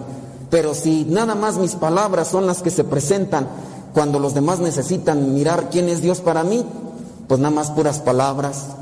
Eh, Eres mal hablado, estás casado y andas por ahí de ojo alegre mirando a otras personas que no y así, a lo mejor sí muy del rosario y todo, y a lo mejor hablas de Dios, pero levantando calumnias, sembrando cizaña, amarrando navajas pelea- para que se peleen los demás, allí envidiando las herencias, ahorita con tanta muerte que se da, ya algunos ya andan ahí preparando la herencia, a ver qué nos toca, y, andan hasta ahí de barberos, ahora sí, toda la vida portándose como mendigos, y ahora sí andan ahí de carroñeros, allí buscando a ver qué, qué les dejó la tía o el tío, el abuelito, pero infelices en toda la vida, nunca miraron por nada, y ahora sí andan ahí de lamebotas, o no dice otra cosa. Ando enchilado. Pero si agarran la onda, ¿no? ¿Quién sabe si la agarrarán? Sí, por eso, eh, también cuando ustedes vienen a misa necesitan aplicar el entendimiento, a ver qué me está diciendo el Señor, qué, tengo que cambiar yo en mi vida. Porque si nada más mucha gente viene a que mm, se les arregle todo con una misa y, y voy a pedir una misa para que se me arregle esto. Pues sí, la misa sí, pero también tú te aplícate en tu vida. Y ahí es donde hay que trabajar. ¿Quién dice la gente que soy yo? Ellos contestaron, algunos dicen que eres Juan el Bautista, otros que Elías, otros que, que no sé qué y otros cuánto. Y ya es cuando Jesús pregunta, ¿y ustedes quién dicen que soy? Y ya viene Pedro a responder con base a lo que le dice la fe. Tú eres el Mesías. Tú eres el Mesías. Eso es con base a la fe, porque esto no lo revela la carne, esto lo revela Dios. Y ahí es donde hay que pedir a Dios el don de la fe. Ilumíname, Señor. Yo todavía no comprendo muchas cosas. Hay algunos de ustedes que hasta vienen, pueden venir, eh, o quien de ustedes ha recibido cursos de Biblia, hasta mismo con nosotros los padres. Habrá algunos que estamos más pasguatos que otros y no damos a entender bien la palabra. Y a lo mejor hasta han de decir, ay, yo con el Padre dice unas misas tan bonitas, pero no le entiendo nada. ¿Quién sabe qué dirá? Pero me siento a gusto, ay, pues quién sabe, pues así pues nos pasa a algunos que no sabemos explicarnos o, o no sabemos pues de- desarrollar bien una reflexión. Y a lo mejor, ay, a mí cómo me gustaría que mejor las misas, nada más que ahí lo malo que no ponen ahí a qué horas participa el padre fulano. O, o también con lo de los cursos bíblicos, bíblicos que a veces está un hermano y a veces lo cambian y, ay, y hasta se quejan, ay, es que yo no le entendí nada al otro hermano y se andan quejando en vez de que digan, ay, vamos a hacer una novena para que se le acomoden las ideas a este pobre hermano, porque ya hace falta más fe todavía, porque, ay, pues también igual eso, o sea, uno tiene que ir acomodando esas cosas. Hay que pedirle a Dios que nos dé fe. Nada más que a veces eso no le pedimos, le pedimos, ay Señor, dame trabajo, dame salud, ayúdame esto, pero no le pedimos fe, pídanle fe, porque eso es lo que nos hace falta para podernos iluminar más sin la explicación, pero fe. A lo mejor nos apegamos más al conocimiento y hay algunos que a veces se, se pegan con la gente que, que les da mucho conocimiento. A mí me gusta porque me dan este, muchos conceptos. Ay, este padre sí está preparado, este sí está leído, no, el otro, ay, el otro, nomás ahí saca puras cosas ahí a ver qué se le ocurre. Y algunos hasta apuntan todo, pero les hace falta fe. Como aquella señora que vino un día aquí a platicar que, que un consejo y no, pues me platicó toda su broncota que traía de problemas y yo ya me acomodaba de un lado y otro. Dije, ay Dios, así han de estar cuando yo estoy en la misa y ellos, ay, no aguantan también. Y ya después, ya cuando aventó todo su rollísimo, que le digo, no señora, pues véngase a los cursos bíblicos. Y me dice, ay padre, si yo soy de las que dan clases aquí en Texcoco de Biblia, dije, uh, que la canción. Dije, pues ahora vívalas, porque a lo mejor es lo que hace falta. Sí, a veces tenemos conocimiento, pero nos hace falta fe, la fe que ilumina. Y eso es también lo que le, dio, le sucedió aquí a Pedro. Veamos a los otros versículos. Jesús comenzó a enseñarles que el Hijo del Hombre tendría que sufrir mucho. Ella les va a decir, me van a golpear, me van a hacer esto y al final me van a matar. Pero, pero al tercer día me va, me, Dios, me voy a resucitar. ¿Qué le faltó a Pedro? Entendimiento. No, no comprendió esas cosas. Tanto así que imagínense cómo ya estaba decrecido Pedro cuando le dijo Jesús delante de todos, dichoso tú Pedro, porque eso no te lo reveló la carne, te lo reveló mi Padre. Uy, el Pedro, Pedro viene esponjado. Ya se creía la divina garza envuelta en huevo. Tanto así, imagínense que hasta agarró a Jesús y lo llevó por un lado y lo empezó a reprender. Ahora resulta que el pat, los patos le tiran a las escopetas. Ahora resulta que los monaguillos le están enseñando el Padre nuestro al Señor cura, por favor. Pues así Pedro, reprendiendo a Jesús, no, Señor. Y ya después nomás Jesús dejó que se acomodara y ahí te va la mía, Pedro. Ahí te va la mía y hasta sangrando, hasta espuma sacó de la boca cuando lo agarró Jesús y lo reprendió. Apártate de mí, Satanás. Tú no ves las cosas como las ve Dios, sino como las ven los hombres. Nos quedamos en el puro entendimiento humano y nos hace falta fe. Hay que combinar la fe y el entendimiento para comprender también la voluntad de Dios que no se nos olvide fe y entendimiento. Pedro se quedó solamente del lado del entendimiento humano y le hacía falta la fe para mirar más allá de lo que estaba aconteciendo. Y ya después nos dirá Jesús cuál es la pauta para ser verdaderos discípulos. Si alguno quiere ser discípulo mío, olvídese de sí mismo. Es decir, deje de ser egoísta, de preocuparse solamente por usted.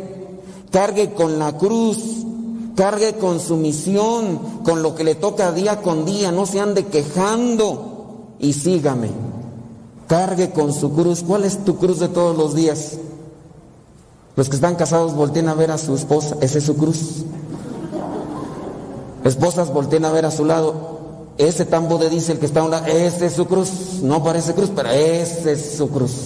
Está más pesado, ni modo, es el que escogieron. Se puso más pues ni modo, pues ¿qué quieren? Esa es su cruz. Dios se los ha dado para que lo lleven al cielo. Entonces uno a otro tienen que ayudarse para llevarse al cielo con fe y con entendimiento. Abramos nuestro corazón a Dios para comprender lo que nos dice a cada uno. Busquemos la humildad, busquemos la fe y también utilicemos el entendimiento que Dios nos ha dado para entender cuál es su voluntad en nosotros y que en la medida en que cumplamos con su voluntad, alcancemos la salvación.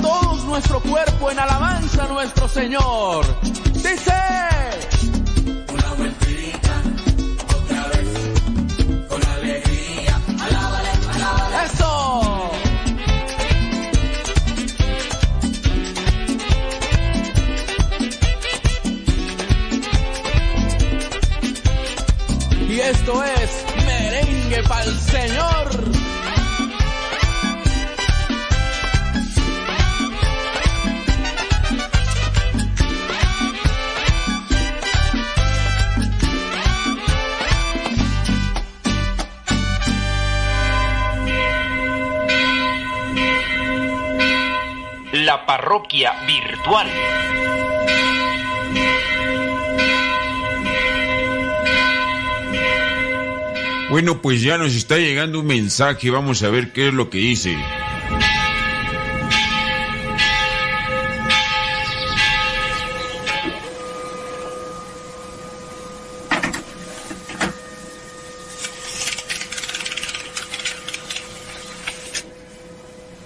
Padre, disculpe porque lo molesto con preguntas, pero tengo una.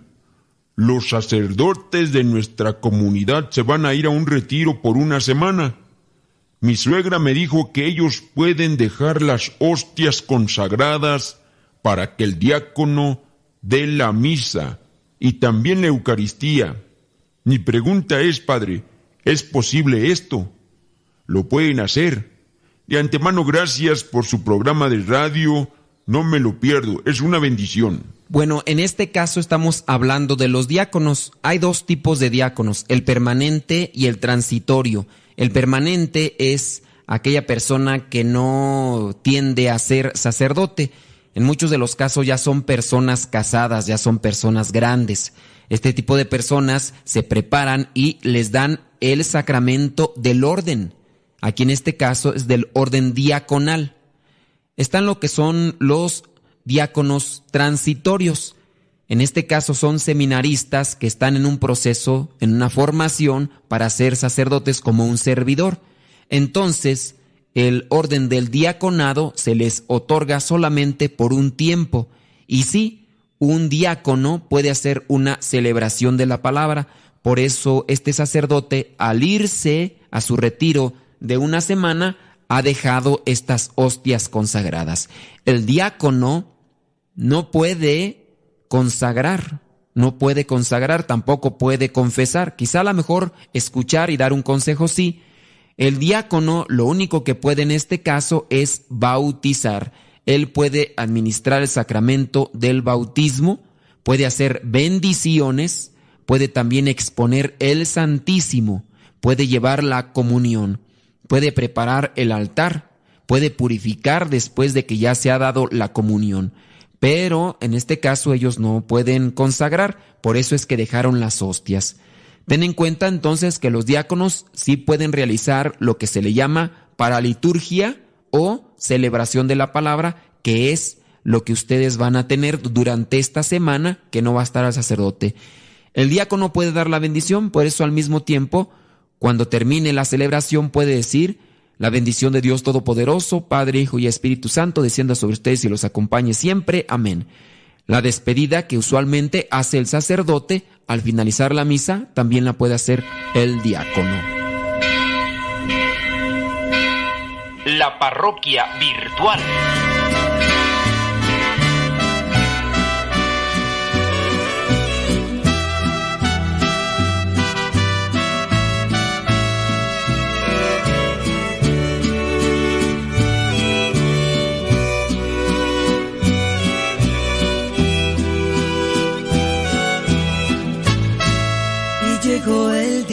Creer cuál la vida es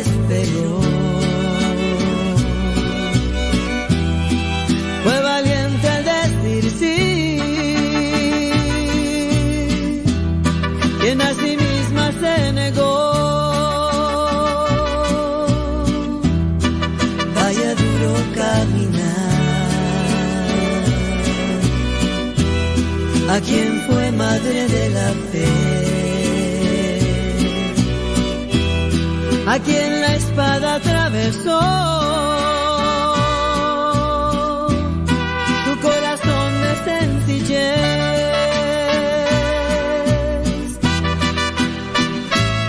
la que nos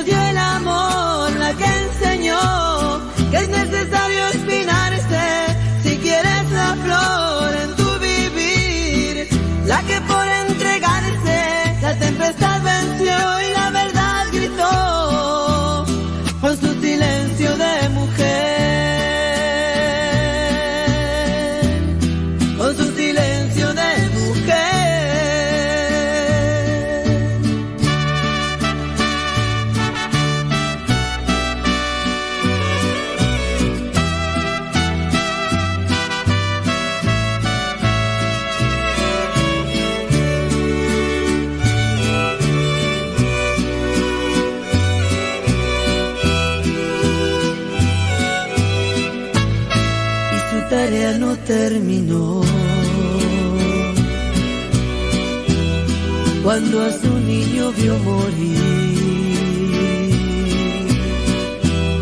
presente estuvo ella ahí.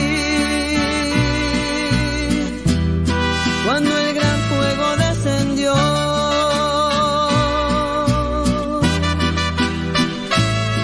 la que nos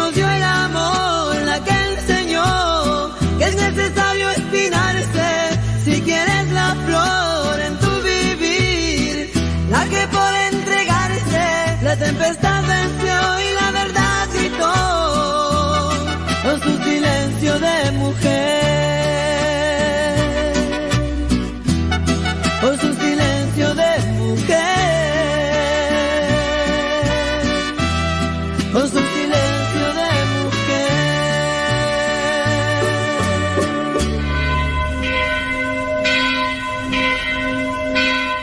La parroquia virtual.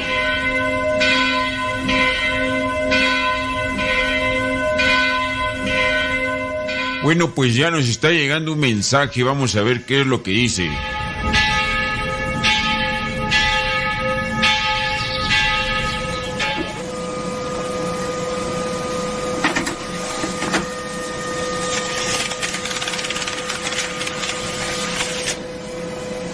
La pregunta dice, padre, ¿en los puntos de energía o punto cero no son de Dios? Bueno, mira, aquí estamos metiéndonos a terrenos de la física. Lamentablemente yo no tengo muchos conocimientos sobre la física. Lo único que podría pues darte a conocer es que la energía del punto cero en física pues es algo que fue propuesto, es un concepto de energía propuesto por el físico Albert Einstein, judío, y también por otro que se llama Otto Stern, allá por el año 1913, y fue llamado en un principio energía residual. Entonces, como vemos, son conceptos que se manejan en la física. No sé si aquí se pueda dar la confusión porque al hacer la pregunta que si es de Dios, bueno, hablando de la física, es el estudio que hace el hombre eh, en, este, en este ambiente, en este terreno, que por lo que ya he mencionado, por no tener conocimientos amplios de esto, pues no puedo explicar, no es mi área, la, física. Pero espero que no lo estés confundiendo con lo que también algunos llaman puntos de energía eh, en el ser humano. Algunos que están relacionados con lo que es la nueva era mencionan puntos de energía, también conocidos como chakras. Ellos dicen que el ser humano está compuesto de energía, una energía que corre a través del ser humano y que cuando esta energía es de alguna manera bloqueada, interrumpida, es cuando vienen las enfermedades o estados de tristeza en la persona. Según estos de la nueva era dicen que en el ser humano hay siete puntos de energía conocidos como chakras y en estos siete puntos o terminales recorre la energía o eh, más bien sí se traslada la energía de un lado a otro. Dicen que todos los seres vivos tienen esa energía y hablando de lo que es la energía, pues el universo mismo dicen que es energía, el ser humano es energía y por eso se cargan de energía. Eso sí, no es de Dios. Eso sí ya es una cuestión esotérica que no se puede comprobar científicamente. Eso no se puede comprobar, no, no se ha podido comprobar, no se va a poder comprobar porque pues es pura teoría de algunas personas. Ahí sí ten mucho cuidado hablando de las energías en el ser humano, hablando de lo que es los chakras, la luz, el aura y todo eso que manejan, porque eso es contrario a la fe católica. La parroquia virtual.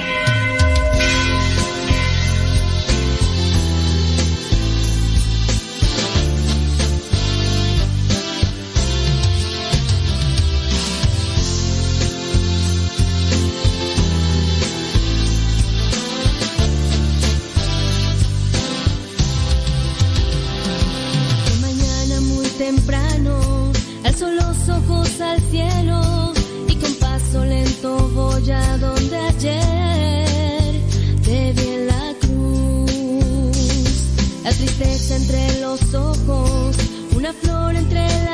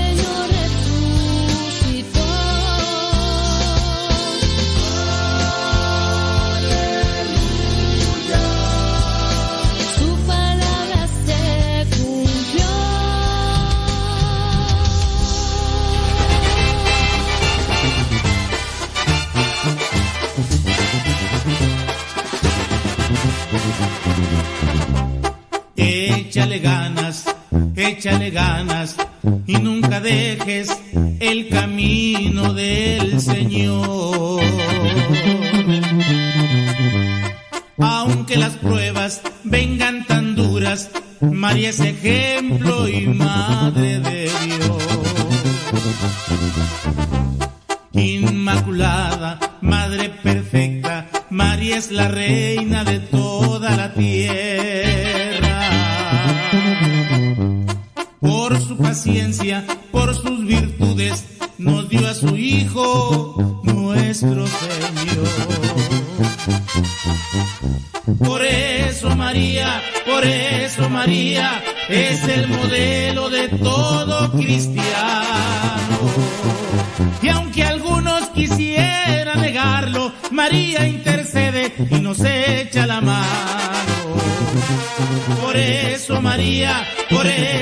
Es el modelo de todo cristiano.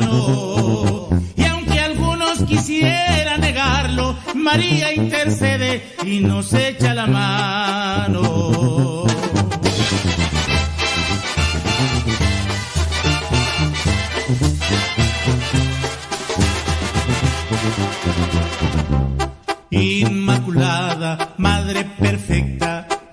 Es la reina de toda la tierra.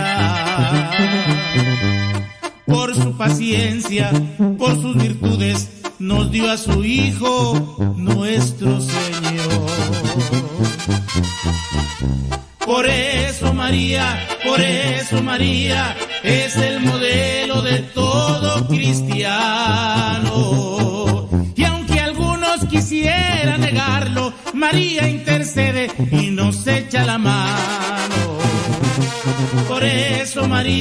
Por eso María es el modelo de todo cristiano.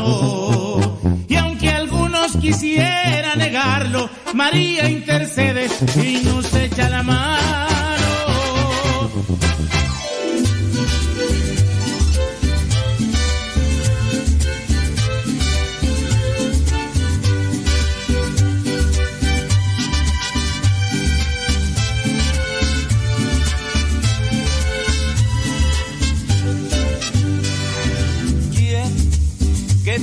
Mi corazón. Revísteme de tu gracia, Señor Jesús. Quiero ser cargado por ti, Señor. Y me lleves al camino de la salvación. Porque sin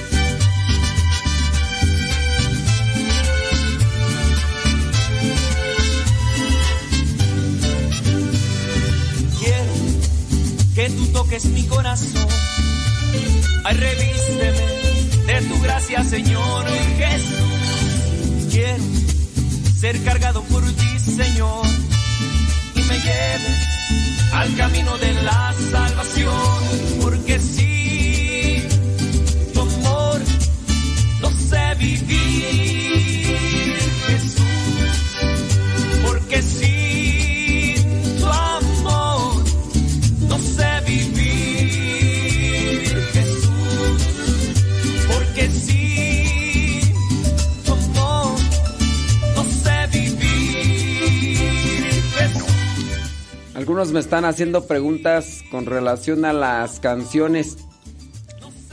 Y entiendo yo, yo entiendo. Porque dicen, ¿cómo se llama? ¿Dónde la puedo encontrar? Ya, ya casi me están diciendo este, "Ah, no, no, la, no, la podría mandar, hombre. ¿Qué le cuesta, hombre? Mándemela, hombre. Las canciones que regularmente pongo a esta hora cuando se transmite por Facebook y por YouTube, regularmente pues no están en Spotify y en iTunes. Eh, la razón es porque pues este si estuvieran si estuvieran en Spotify o en iTunes si estuvieran ahí yo no podría transmitirlas mientras estamos transmitiendo a Facebook y YouTube. No podría transmitirlas. Porque si las transmito... Déjenme ver qué está pasando aquí.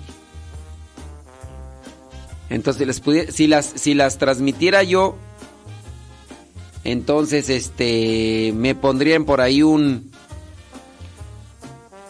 un este un strike o una llamada de atención. Miren, por ejemplo, ahorita mm, yo voy a tener que sacar de circulación mientras transmita por Facebook unas que ya detecté por ahí que ya las ya las registraron y está bien, pues son de ellos. Entonces ya las registraron y entonces cuando ya se registran, pues ya. Y ahí ya no se puede hacer mucho. Déjame ver por qué tengo aquí esta.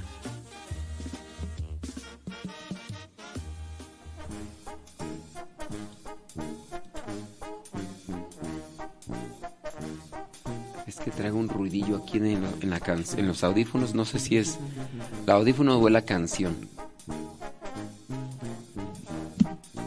¿Quién sabe si es la canción? Creo que sí. Sí, entonces esa es la, esa es la situación que a lo mejor no las van a encontrar. Por ejemplo, alguien me preguntó, este,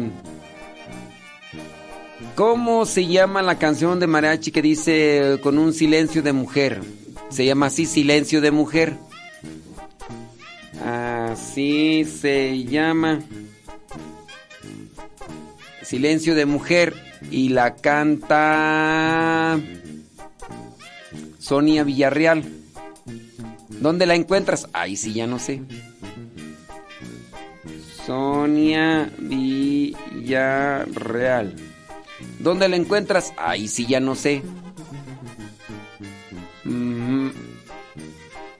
Dice... ¿Cómo se llama la canción? Cono la puedo encontrar. No, pues así, cono, este... Cono no, no sé. Dice, échale ganas. Échale ganas. Dice, es que nomás no le he podido encontrar. De hecho se llama así, échale ganas. No, se llama María nos echa la mano. La interpreta Los Búhos. Búscala a ver si a ver si la encuentras. Pero el hecho que yo la ponga ahorita en la radio.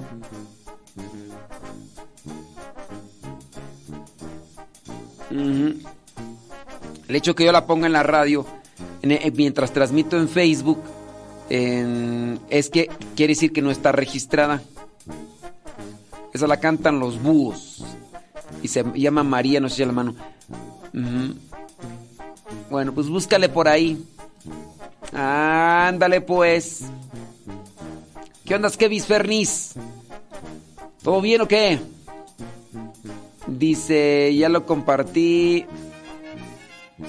De que se me vaya de vuelta el internet. Ándele pues. Ah. Pregunta, ¿cree que hacemos mal nosotros? Ya no vamos a la parroquia que pertenecemos porque el padre como que nos ignora. Y a los demás matrimonios sí les habla muy atento. Somos de y nos fuimos a otra parroquia, pero aún así yo añoro mi parroquia y en la otra parroquia fuimos muy bien recibidos. Gracias por leerme. Bueno, ahorita vamos a comentar esta situación. Si ustedes tienen por ahí otra pregunta, todo eso. ¿Tendrá el flyer del retiro para el domingo en Lindavista, en Dolores Hidalgo? Si lo tiene, si me lo puede compartir. Eh, ahí está en Modesto Lule. Bueno, pues no sé si No sé si, si tienes acceso a internet. Déjame pasártelo por acá. Tatarán. Ándale, pues ahí está el flyer. hombre. Déjame ver si ya me lo mandaron a cepas, a ver si ya se despertaron con eso. que- Ay, de ahí en Dolores Hidalgo, Guanajuato. Tatarán. Mm, mm. 10 con 3. 10 con 3. Ahorita vamos a ver. ¿Me podría integrar nuevamente? Eh, hola padre, muy buenos días. Toco, toco, toco. Ok, muy bien. Ah, sale, vale. Ándele, ya, ya me mandaron el. El póster. Ándele, pues.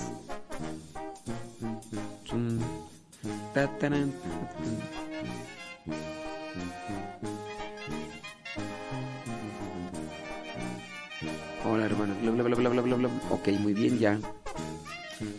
Listo, calisto. Listo, calisto. Sabrá, hermana. Sabrá, sabrá, sabrá. Listo. Sobre, ya tengo ahí. Ahorita vamos a ver. Eh, ¿Qué dice por acá tú? Ponga la canción Soñé que lo tenía todo. ¡Ay, no! ¡Ay, no! Ay, ponga la canción que no sé qué.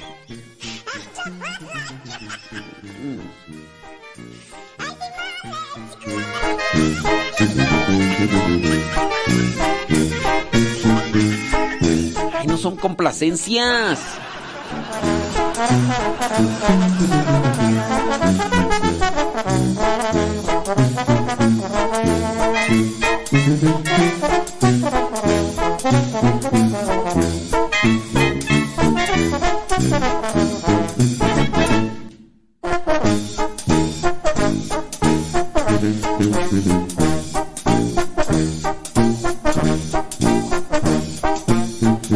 do do do do do.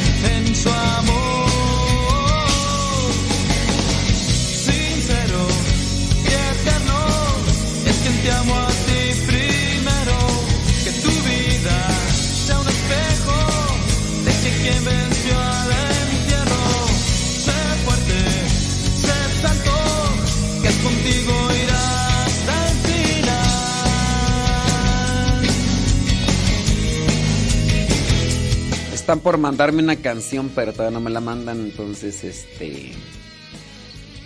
Déjame ver que manden esta canción. A ver si ya me la mando. Para de una vez romper las bocinas. Que se escuchen. Déjame ver. que ya- Listo, dice que ya me la puso la canción. Pues no la veo. Veo. Mm. Este.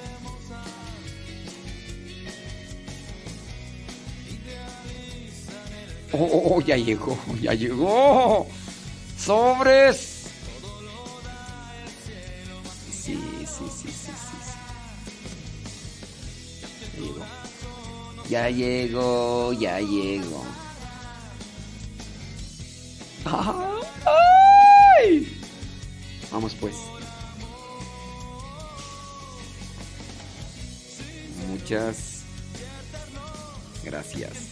Oh, Míralo, aira pues, hombre. Vamos a ver.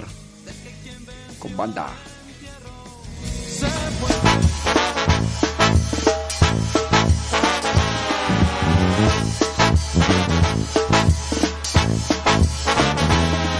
Charalito se llamaba, era un pequeño pez, era inteligente y de buen corazón, aunque muchas veces no había actuado bien. Se sentía pequeño y de poco valor, pensaba que el perdón llegaría a conocer.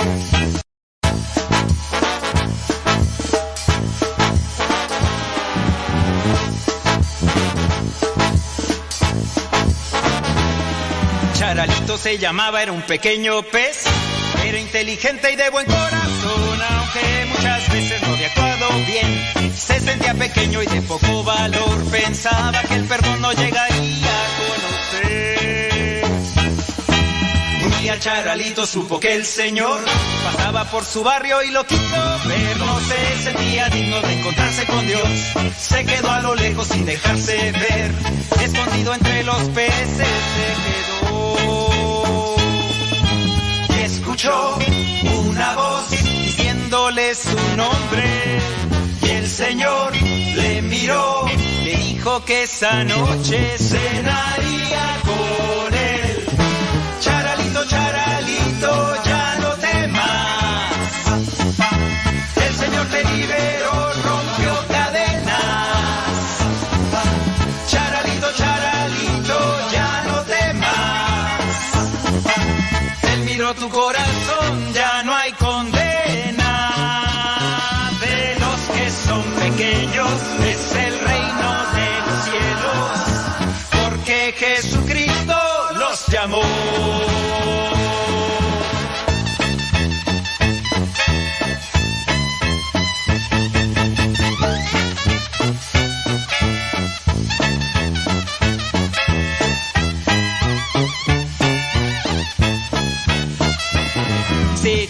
sientes como el pececito aquel, lleno de tristeza en tu corazón, Jesús te está llamando, te conoce bien.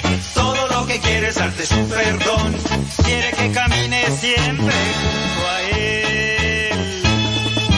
Y escuchó una voz diciéndole su nombre, y el Señor le miró, le dijo que esa noche cenaría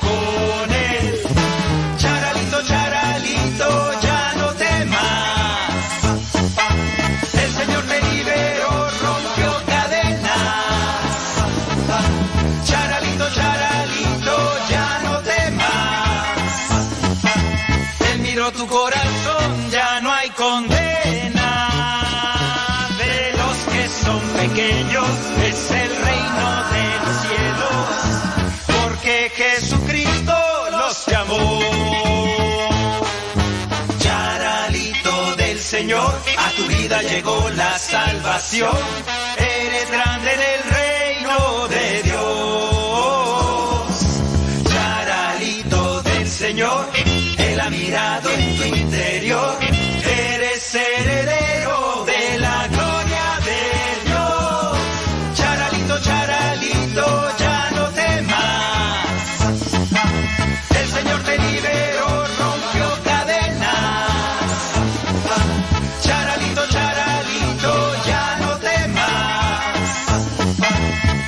Pero tu corazón ya no hay condena. De los que son pequeños es el reino de los cielos. Igual que a Charalito, el Señor Jesús te llama, el Señor Jesús te llama, el Señor Jesús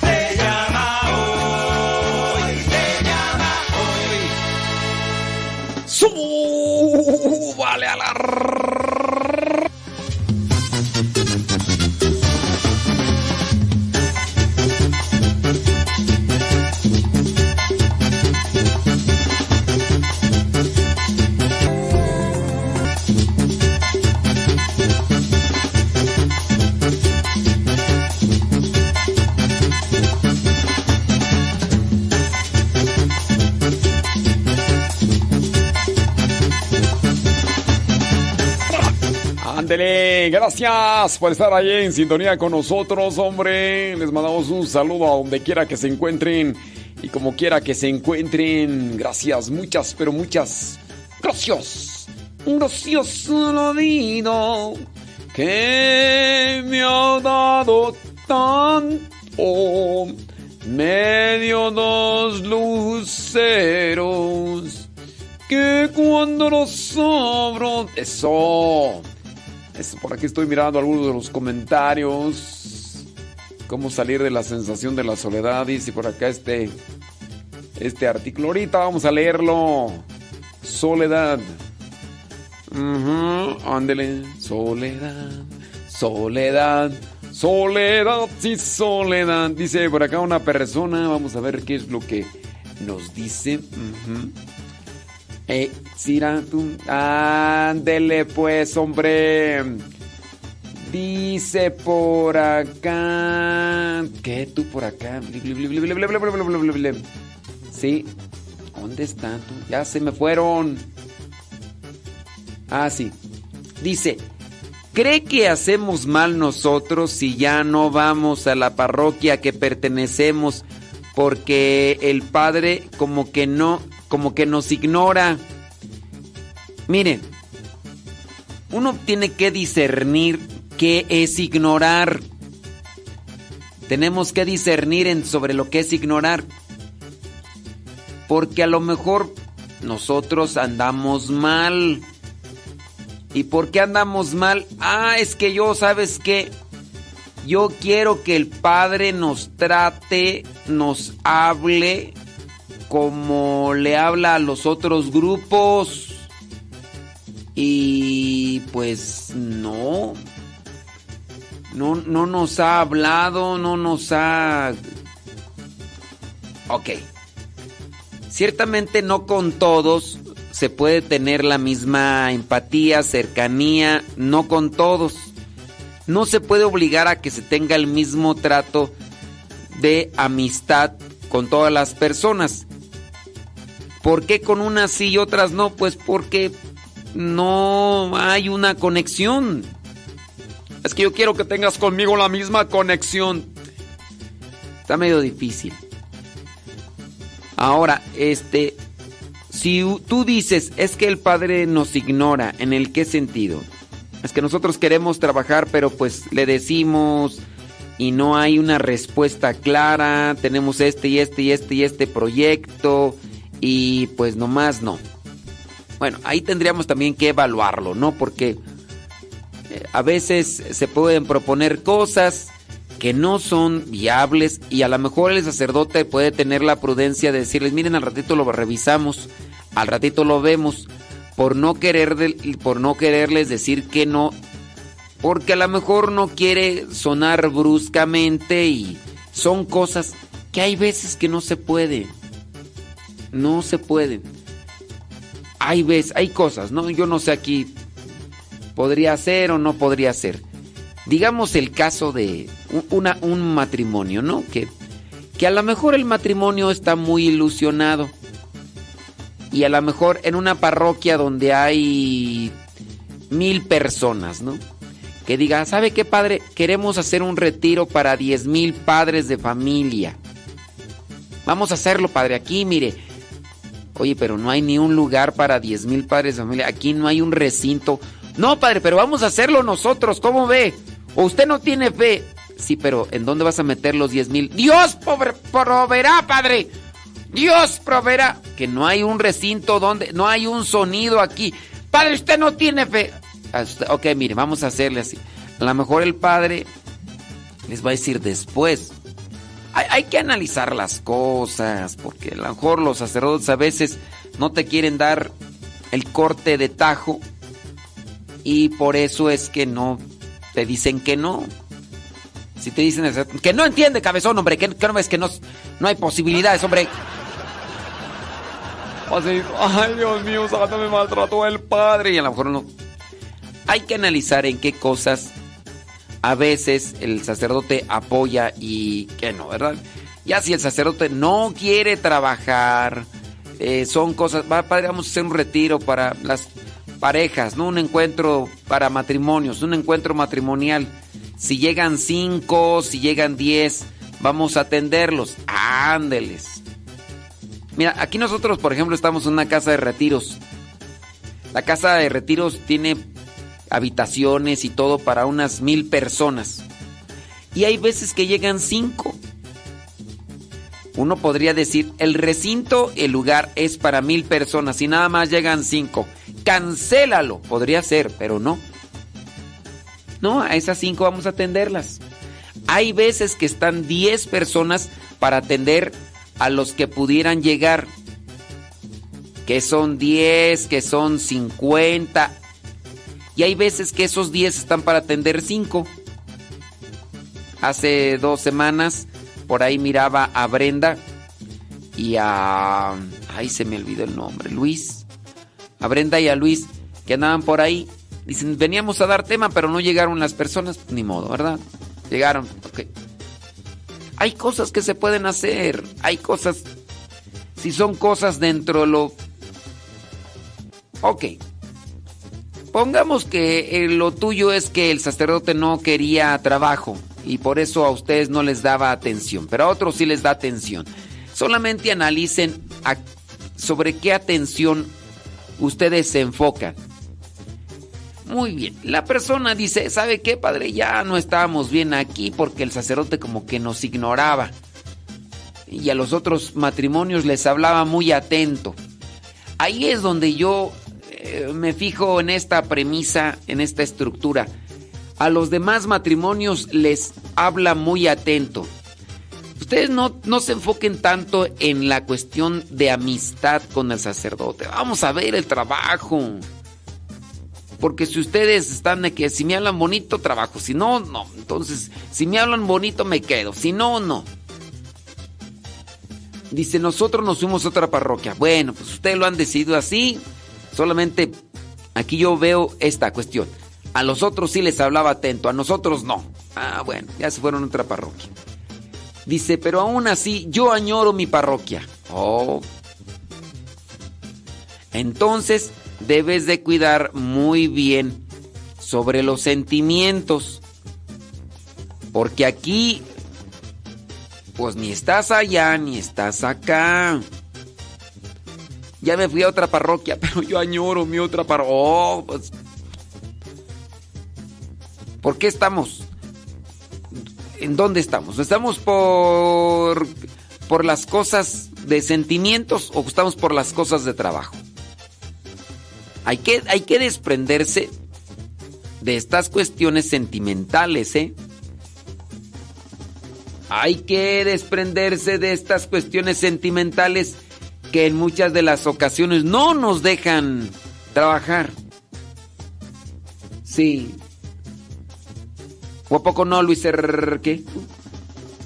Luis Hernaldo. Luis Hernaldo, no me acuerdo cómo, cómo se dice aquí. A ver quién está aquí escribiendo. Sí. Luis Hernando Pinzón. ¿O a poco no? ¿O tú qué piensas? ¿Ok? Sí, pues es que si uno está buscando solamente cuestiones de sentimiento, pues uno por eso va a añorar. Y no es conveniente, no es conveniente. Ya, despréndanse, pues ya están mayorcitos, ya están labregones. Ustedes tienen que enfocarse a trabajar, a seguir a Cristo y no de que me hablan atento y que no me hablan atento y que, ay, es que yo añoro. Ya, despréndase, ya están labregones. Ya, ya no son adolescentes, ya no son niños. Sí. En la otra parroquia bien recibidos. Ay, pero yo añoro la otra. Oh.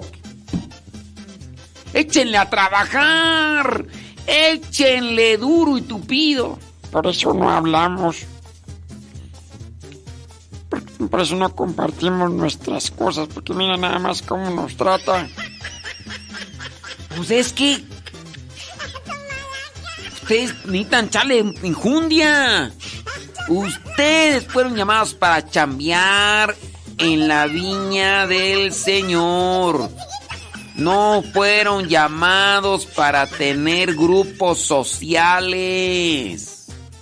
Si me hablan bien, si no me hablan bien, yo voy a seguir al Señor. El mero mero es el Señor. El mero mero es el Señor. Pues sí. ¿O qué? ¿Estoy mal o qué? Platíqueme, cuénteme. Pues, pues ya por eso no le escribo al padre. Porque pues, mira nada más cómo, cómo nos trata. Eh, sí. Ay, yo, yo, yo no voy a hablar. Yo, yo no voy a hablar. Muy bien, dice. Ándele, pues, ni modo. Sí, yo sé, yo sé. Dice por acá, bli, bli, eh, dice mm, la relación, dice otra persona, dice con la relación de los servidores y el sacerdote. El sacerdote de mi parroquia es muy explosivo y cuando se enoja dice muchos improperios. Y a raíz de eso hay servidoras que se han retirado. Dice, hace poco nuevamente se enfrentó a una servidora y ella salió llorando de la parroquia, sin ganas de volver. ¿Ahí qué hacemos? Pues pídanle al Espíritu Santo que a ver si se convierte, se cura. Miren, cuando se maltrata a la gente, eso ya no es de Dios. Eso ya no es de Dios. Los que pertenecemos a ese grupo también seguimos en la disyuntiva de continuar o no. Sí, lamentablemente, lamentablemente están este tipo de actitudes por parte de algunos de nosotros que no hemos entendido cómo se debe de vivir el mensaje de Cristo. ¿Qué hacer? Miren, si ustedes conocen a otro sacerdote que tengan una relación de amistad, traten de acercarse a él para contarle a ver si se puede acercar a este sacerdote para que le abra los ojos y el entendimiento y le baje de espuma su licuado. Hay que llamar la atención a quien no está bien en el camino del Señor, pero otra cosa es maltratar. Otra cosa es gritar. Yo sí pienso que no hay que dejarse llevar por el enojo, por la gritería. Digo, también ustedes, yo sé, yo aquí en ocasiones hago un cierto tipo de de, de resonancia alterada cuando estamos hablando de cierto tipo de temas. Pero una cosa es ya maltratar y gritarle a una señora con improperios y todo lo demás, con palabras ahí. Hagan una carta, envíensela al sacerdote, decirle, miren, padrecito, háganlo hasta de manera anónima, con mucho respeto, con mucha caridad. A ver si se les abren los ojos. A ver si se les abren los ojos. Sí.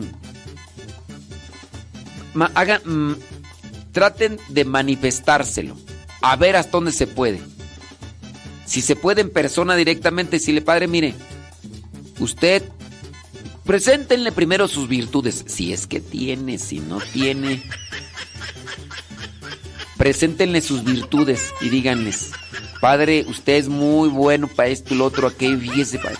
Pero por ahí tenemos, pues, una cuestión, padre. La siguiente cuestión, padre, es que, pues bueno, padre, eh, fulano, fulanita de tal, ¿verdad? Si han querido ya separar, ya no van a venir a la iglesia por esta situación. No sabemos, pues, padre, usted dirá Si, si, como ve esto, lo otro y aquello, háganselo saber, si es que se puede. Si ustedes ven que es explosivo el padrecito, pues entonces ustedes podría ser que le- mándenle un mándenle por ahí una una carta anónima, pero con mucha caridad, ¿no? Con caridad, con amor y, y ya. Digo, digo, digo, ¿no? Ándele pues. No, esas formas de responder no me gustan. El padre maltrata mucho. Yo por eso ya me voy a ir a escuchar la sinfonola. Espérese tantito, hombre. Espérese tantito que todavía no me pongo en, en acción. Acción, acción, acción, acción. A ver, una persona que está haciendo acá una pregunta. Una pregunta. mm, he entendido de que es una hora antes de la misa, no se puede comer o tomarse bebidas, bebidas dulces. Mi pregunta, ¿qué pasa si uno comulga estando lleno de comida? Pues no. El ayuno eucarístico es una hora antes, ¿no? Pues si estás lleno, ni modo que e- el, el ayuno eucarístico no es que esté vacía, eh, que esté vacío tu estómago. El ayuno eucarístico es no consumas alimentos una hora antes. Sí, ese- en eso consiste el ayuno eucarístico. Pero si me siento lleno. Pues, ¿y qué tal si estás enfermo? A lo mejor estás empachado. Y ya tienes tres días así con la panza llena. Entonces, ¿no comulgas o cómo? Pues sí. No, pues no, no es cuestión de que me siento lleno. A lo mejor ahí traes este torzón. Ah, pues sí, o sea, yo me puedo sentir lleno porque traigo un malestar en el estómago y, y ay, ah, no, ya, no quiero nada, no, es que traigo un, estoy empachado, yo creo una semana, no, no, no estoy comulgando, no, ya tengo 15 días así, no, no voy a comulgar, yo creo. Pues me siento lleno, pues no, no es de sentirte lleno, es, a, a ver, entiéndase, ayuno eucarístico una hora antes, ¿ok?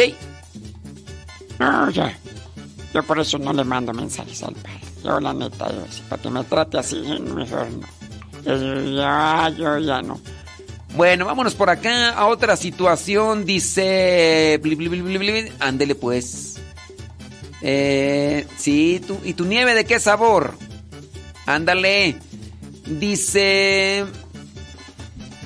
Tendremos reunión grupal y necesitamos tomar la decisión más equilibrada ya que tenemos trabajo con matrimonios. Y dice, dígame hasta dónde tenemos que sortear el carácter del sacerdote.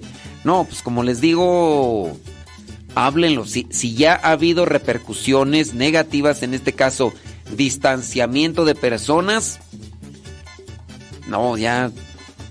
Hay veces que sí, la gente puede estar muy sentida, pero si hay maltrato verbal y por eso la gente ya no se acerca, maltrato verbal por, maltrato verbal por parte del sacerdote no está bien.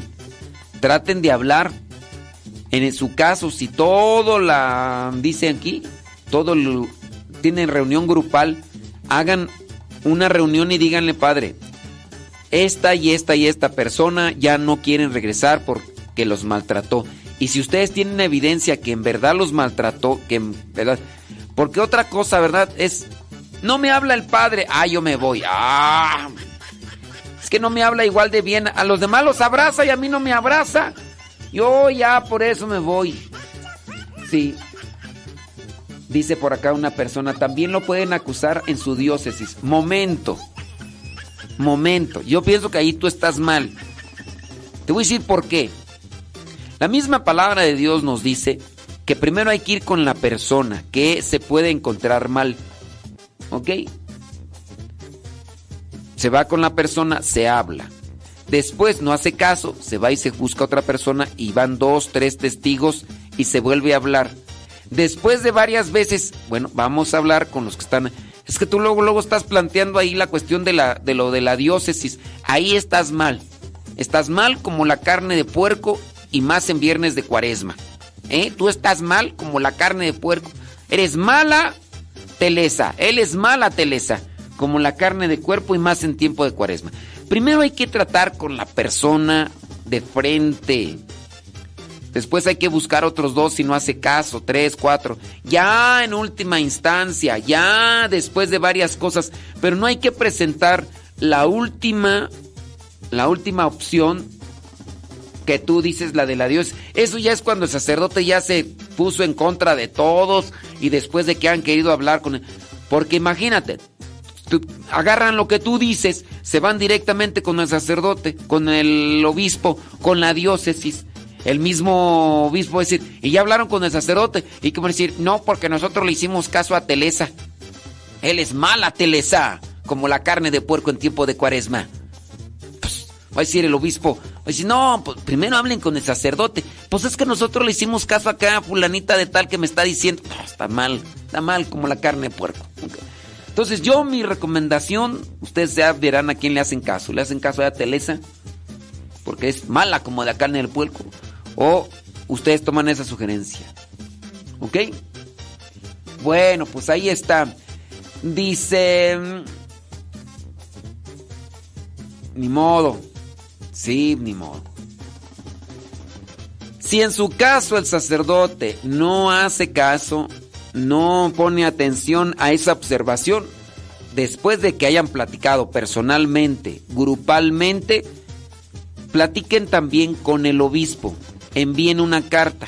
Díganle, señor obispo, nosotros ya platicamos con este sacerdote.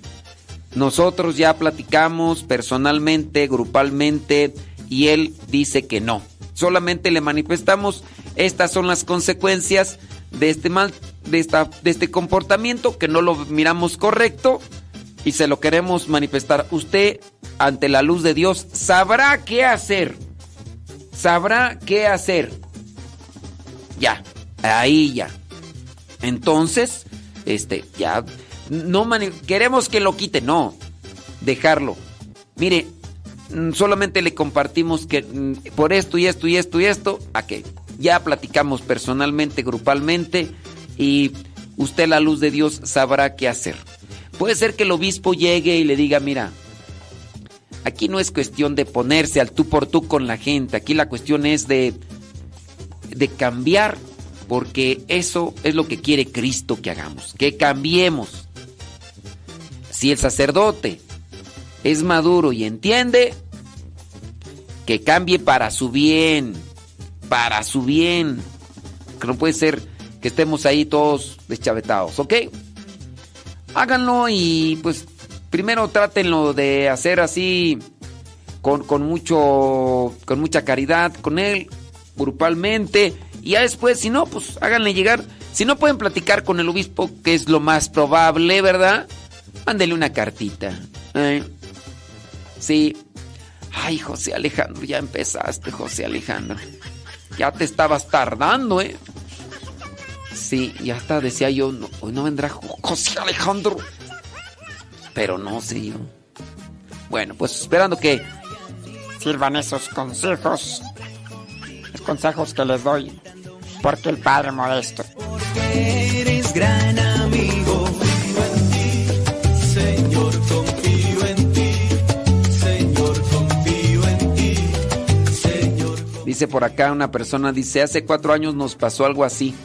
Y como dice el Padre Modesto, hablamos con el sacerdote, luego él mismo nos reunió con todos los grupos, algo así, como en el banquillo de los acusados. Y ya no nos contó más. Ni modo. Ahí nomás nos dejó la mitad de la historia. No. Tú eres siempre luz. Yo confío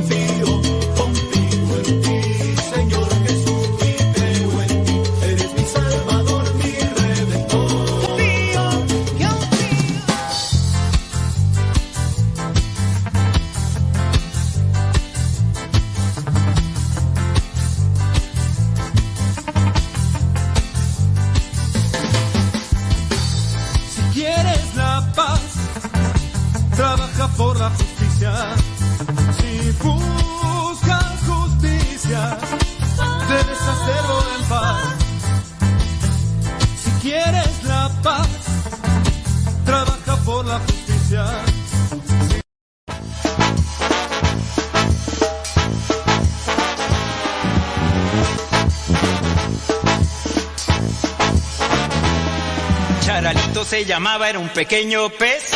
Era inteligente y de buen corazón, aunque muchas veces no había actuado bien. Se sentía pequeño y de poco valor. Pensaba que el perdón no llegaría a conocer. Un día Charalito supo que el Señor pasaba por su barrio y lo quiso ver. No se sentía digno de encontrarse con Dios. Se quedó a lo lejos sin dejarse ver. Escondido entre los peces se quedó. Escuchó una voz diciéndole su nombre. Y el Señor le miró, le dijo que esa noche cenaría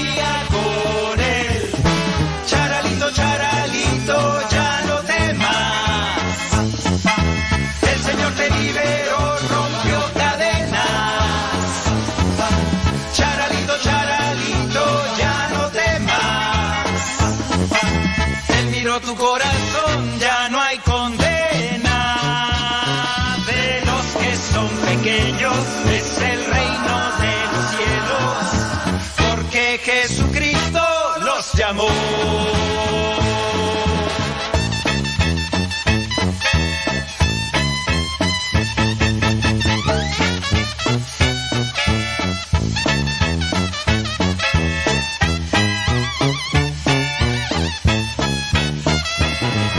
tú te sientes como el pececito aquel, lleno de tristeza en tu corazón, Jesús te está llamando, te conoce bien.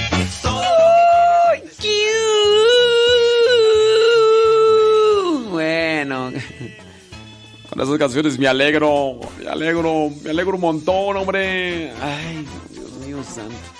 Cuando no me alegro es cuando alguien me está escribiendo y ahí aparece escribiendo, ya tiene media hora escribiendo y nomás aparece ahí tres palabritas.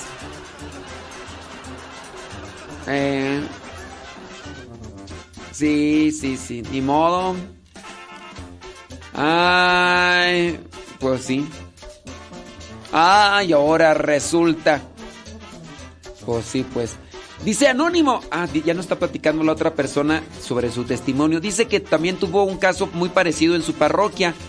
Que se juntaron pues ahí todos los del grupo parroquial. Después incluso el obispo llamó al sacerdote. Y pues sí, al final tuvieron que renunciar eh, los del grupo pastoral porque pues no, el sacerdote muy orgulloso. Ay, te hablan.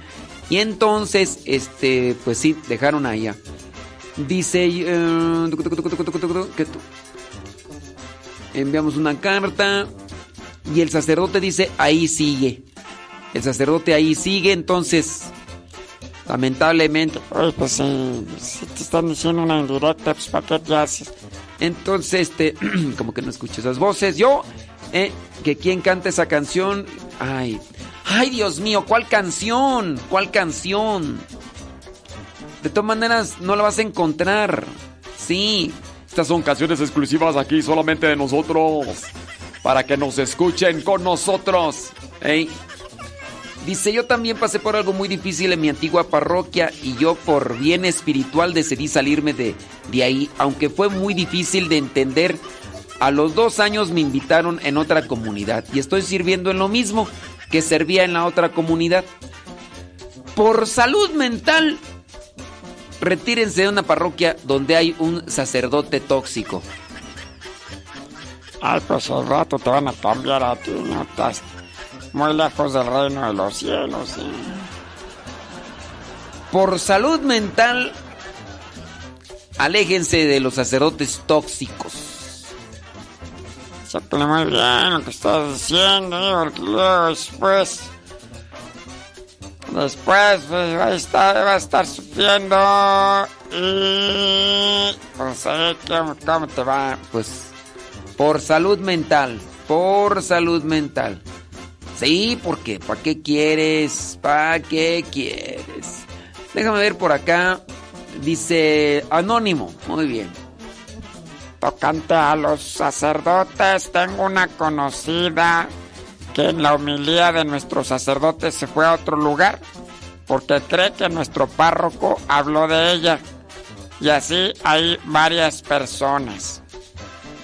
Miren, hay veces, hay veces que podría ser una realidad. Yo de un tiempo a la fecha, de un tiempo a la fecha, tengo a bien de no mirar a la gente. En parte también trato de desprenderme de sentimientos, de cosas que pudieran dominarme con relación a una reflexión o a un o a un consejo o, o a una meditación.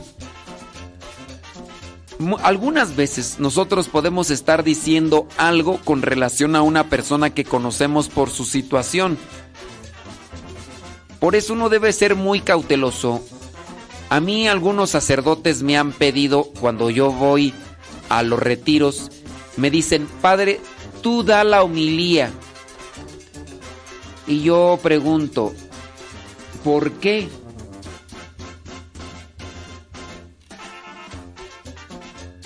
Sí, y dice, es que como he estado confesando, como he estado yo confesando, van a, vayan a pensar que estoy diciendo de sus vidas o que estoy sacando que estoy sacando sus pecados.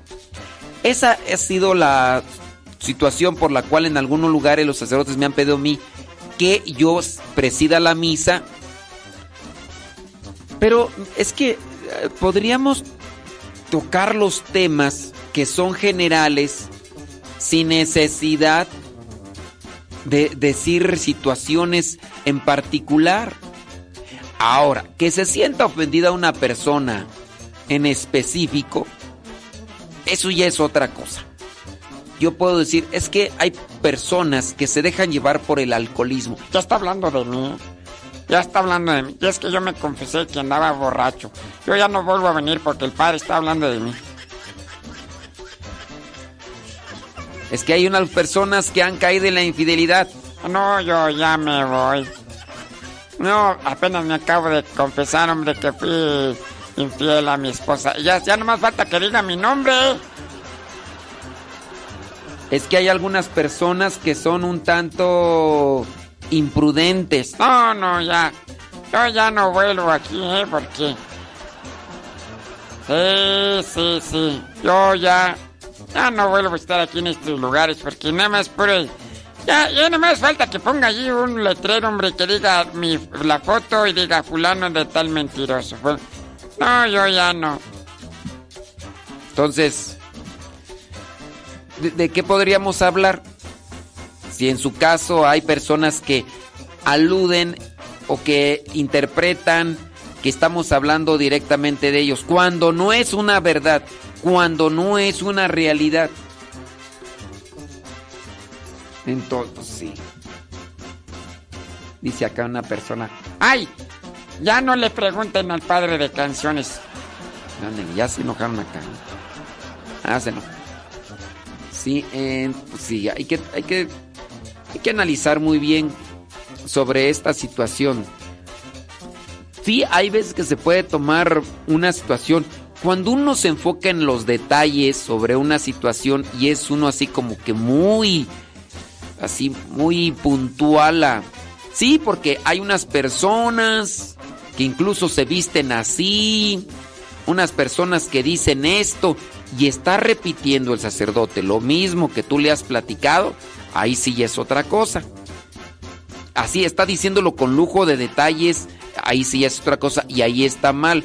Y si fue una confesión, pues ahí podría ser que el sacerdote esté incurriendo en un en un acto ¿cómo se le llama? ¿Cómo se le llama? En un abuso litúrgico. Puede ser que esté cayendo en un abuso litúrgico. Y no es correcto. No es correcto. Pero sí, tendría que analizarse bien el caso. Dice, ¿por qué en las homilías pensamos que el sacerdote está hablando de las confesiones? Y hay comediantes que hablan de la vida diaria y no decimos nada y es lo cotidiano de la vida. Bueno, pues yo pienso que es una situación más bien de análisis. Es una situación de análisis. Eh, si la persona es madura, podrá entender que es una forma general. Les digo, a menos de que el sacerdote esté haciendo una mención de detalles, una mención de detalles de, de una situación específica, ahí sí podría sí. Pero dice, tocante al sacerdote, dice, yo me alejé de una parroquia igual porque el sacerdote hizo y deshizo ahí donde estaba. Fue grosero, hablando de sexo, pornografía y perdió muchos feligreses. Pero nunca nadie se atrevió a reportarlo con el obispo. Creo que fui la única que lo reporté y me cambié de parroquia porque empecé a sentir mucho coraje hacia el sacerdote. Me decían personas que yo no iba por él, pero al verlo no sentía ningún respeto al verlo. Y lo mismo hacía, hablaba de lo que le decían en el confesionario. Miren, por salud mental, por salud mental, yo creo que sí en ocasiones es conveniente retirarse. Sí, ustedes dirán, yo no voy por el sacerdote. Pero el sacerdote pudiera ser que no está actuando en nombre de Dios. Y si no está actuando en nombre de Dios, pues lo más conveniente tendría que ser tomar una retirada para no estarme desenfocando de algo. Al cabo hay más misas. Hay más lugares, a menos de que vivas hasta la conchinchina, ¿no? Y que, que digas, no, pues es que no puedo yo porque... No puedo. No puedo. Ay, Abel Reyes, que no, Abel Reyes, entiende. Ay, Abel Reyes. Sí. Tengo una amiga que hace mucho no se confiesa ni va a misa porque dice que se confesó y que en el sermón dijo lo que ella le confesó. Pues también habría que ver, ¿no? Sí. Que ya no le pregunten al padre por las canciones. ¡Ay! Sí, porque a veces pudiera ser la justificación en forma de mentira de algunas personas para no acercarse a la iglesia o a la misa. ¿Por qué no te acercas? Ah, es que el sacerdote dijo las cosas en misa. Y puede ser mentira. Puede ser mentira. Porque en base a esa respuesta, tú a lo mejor dices, ah, no, pues tiene razón. Tiene razón. tereren, te, te, ter", y ya. De ahí donde la sacas. ¿Ahí? Pues sí. Déjame ver acá. Dice, a veces parecemos, así dice Leti, que pues parecemos esas ollitas frágiles, frágiles, pues sí. Ay, dice, ¿es pecado que después de haber asistido a un retiro te vayas a los bares o a estar pisteando cada ocho días? Pregunto porque una tía lo hace. No es correcto. No es correcto que, que hagas eso. Porque, pues bueno, te acabas de confesar. No creo que en el bar vayas a, rezar el rosario. ¿O sí? ¿O, o irá a rezar la coronilla de la misericordia? Pregunto. Pregunto. Sí, sí, sí, sí. No, pues sí, pues. Ah, no, pues sí. No, no sería lo correcto. A ver, ¿alguien de ustedes va a los bares a, rezar la coronilla? ¿O va a, a danzar para Cristo? Pues no. Digo, hay restaurantes, bar, donde la gente va y escucha ahí, y come. Pero yo algo de lo que puedo tener en contra, hace algunas semanas tuve bien de compartir con mi familia. Llegamos a un lugar, comer algo ahí, pescadito así era sabroso. ¿Y qué pasó? Que ni me gustó el mugre pescado, pero bueno. No estaba sabroso. Yo quería un pescadito sabroso, pero no, ni me gustó. Pero... Que no, Lucy León. Ay, ¿cómo estás necia, Lucy? ¿Entiende? Ay, ¿por qué no entiendes, Lucy León? ¿Y qué pasó? Pues que en ese había música a todo volumen. Oye, ni podía platicar bien con mi familia. Estábamos hablando gritándonos. ¿Qué es eso? Sí. Ay, ya María Eugenia. Ay, Dios mío santo. Esta gente de que no entienden. Ay, Dios mío santo. Pero en fin. Ya yo se los dejo a consideración.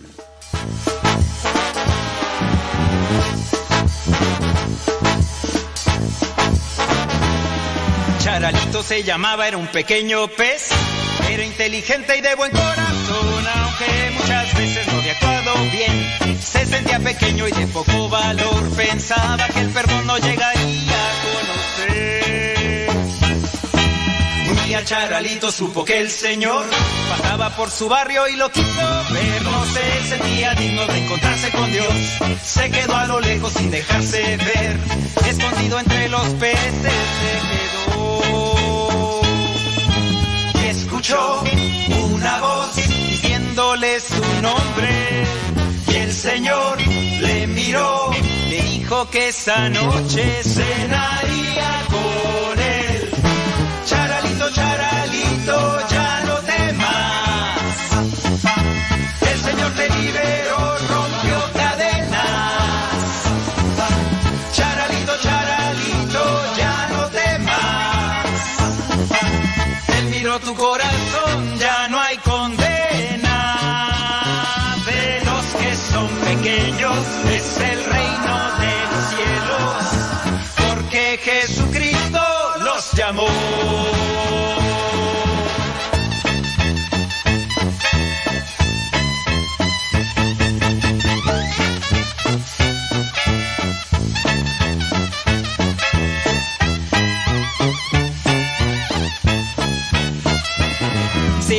te sientes como el pececito aquel, lleno de tristeza en tu corazón, Jesús te está llamando, te conoce bien.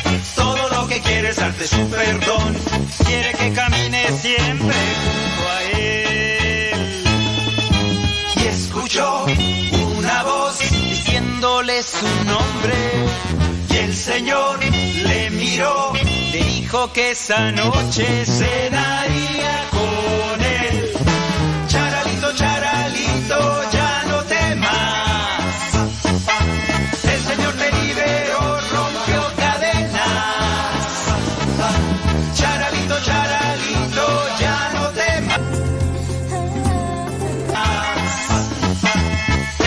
tu corazón, ya no hay condena. Ay, Jesús de Veracruz, hombre, ya son las 10 de la mañana con 59 minutos. Nos retiramos porque viene Pati Paco con el programa Lo que Dios ha unido. Después viene el resto del Ángelus. Y después aquí seguimos nosotros. Buena música, ¿qué tal le parece esta? Ay, papaya de Celaya. Ay, papá, tus hijos vuelan. Ay, Jesús de Veracruz. Recuerden que el programa se queda grabado ahí en el Spotify, en el iTunes, en el Google Podcast Modesto Radio.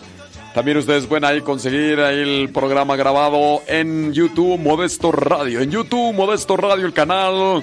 Ahí queda el programa grabado. Claro que por supuesto que desde luego que si ya son las 11 de la mañana viene Pati Paco, el programa Lo que Dios ha unido. ¿Quiere volver a escuchar el programa? ¿No lo escuchó completo? Bueno, ya sábanas para que cobijas Modesto Radio en YouTube. Y después estará subiendo ahí en eh, Spotify, en iTunes. Cuando usted descarga la aplicación que se llama Google Podcast, Google Podcast busca Modesto Radio. ¿Y sabe qué? Con esa aplicación usted encuentra también todos los programas que se suben ahí a Modesto Radio, a Google Podcast. Los descarga y sin tener conexión a internet usted los puede escuchar siempre y cuando pues su teléfono, tableta tenga espacio, porque si no tiene espacio, se bailó las calmadas. Ya, ya no la hizo, ya no la hizo, pero si la tiene espacio, descárgala y listo. Ándele pues, pórtese muy bonito. Viene Pati Paco, lo Estados Unidos.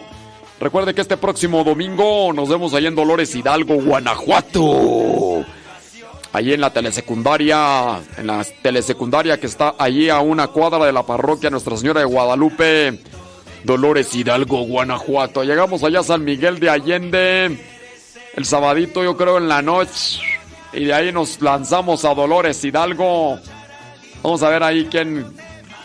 Oiga, hacemos una invitación ahí a los que tengan maíz. Hey, usted siembra maíz. ¿Quiere regalarnos unos costalitos de maíz acá para las tortillas? Acá los hermanos de formación. O tiene maíz y pues nos puede dar un precio pues así económico, ¿no? porque pues ya sabe cómo está el asunto. Esos de Guanajuato, Celaya, esos de Dolores Hidalgo, a ver si que digan, oye, pues vamos a darles ahí a los de la casa de formación unos costalitos de maíz. Maíz blanco, amarillo, prieto. A ver quién podría ahí echarnos la manita, hombre. O regalados o baratitos. No vaya a querer hacer su agosto.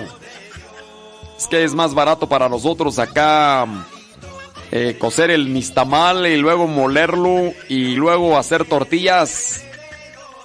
Sí, ojalá y por ahí hay personas que digan vamos a vamos a echarle la mano. Si hay por ahí alguien eh, que tenga maíz y que no lo quiera vender económicamente así barato, pues, o sea, que no se vaya a querer hacer rico.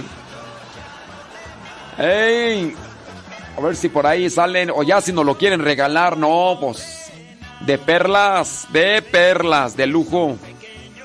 Sobres, ahí mándenme un mensaje al Telegram. Y ya vemos a ver cómo le hacemos, porque sí, necesitamos al guío de maíz. Vamos a ver quién. De los que siembran maíz, ¿eh? De los que siembran maíz. Y si no siembra maíz, pero tiene una bodega ya atascada de maíz que ya no encuentra qué hacer con él, pues también nos dice. Ándele, viene Pati Paco.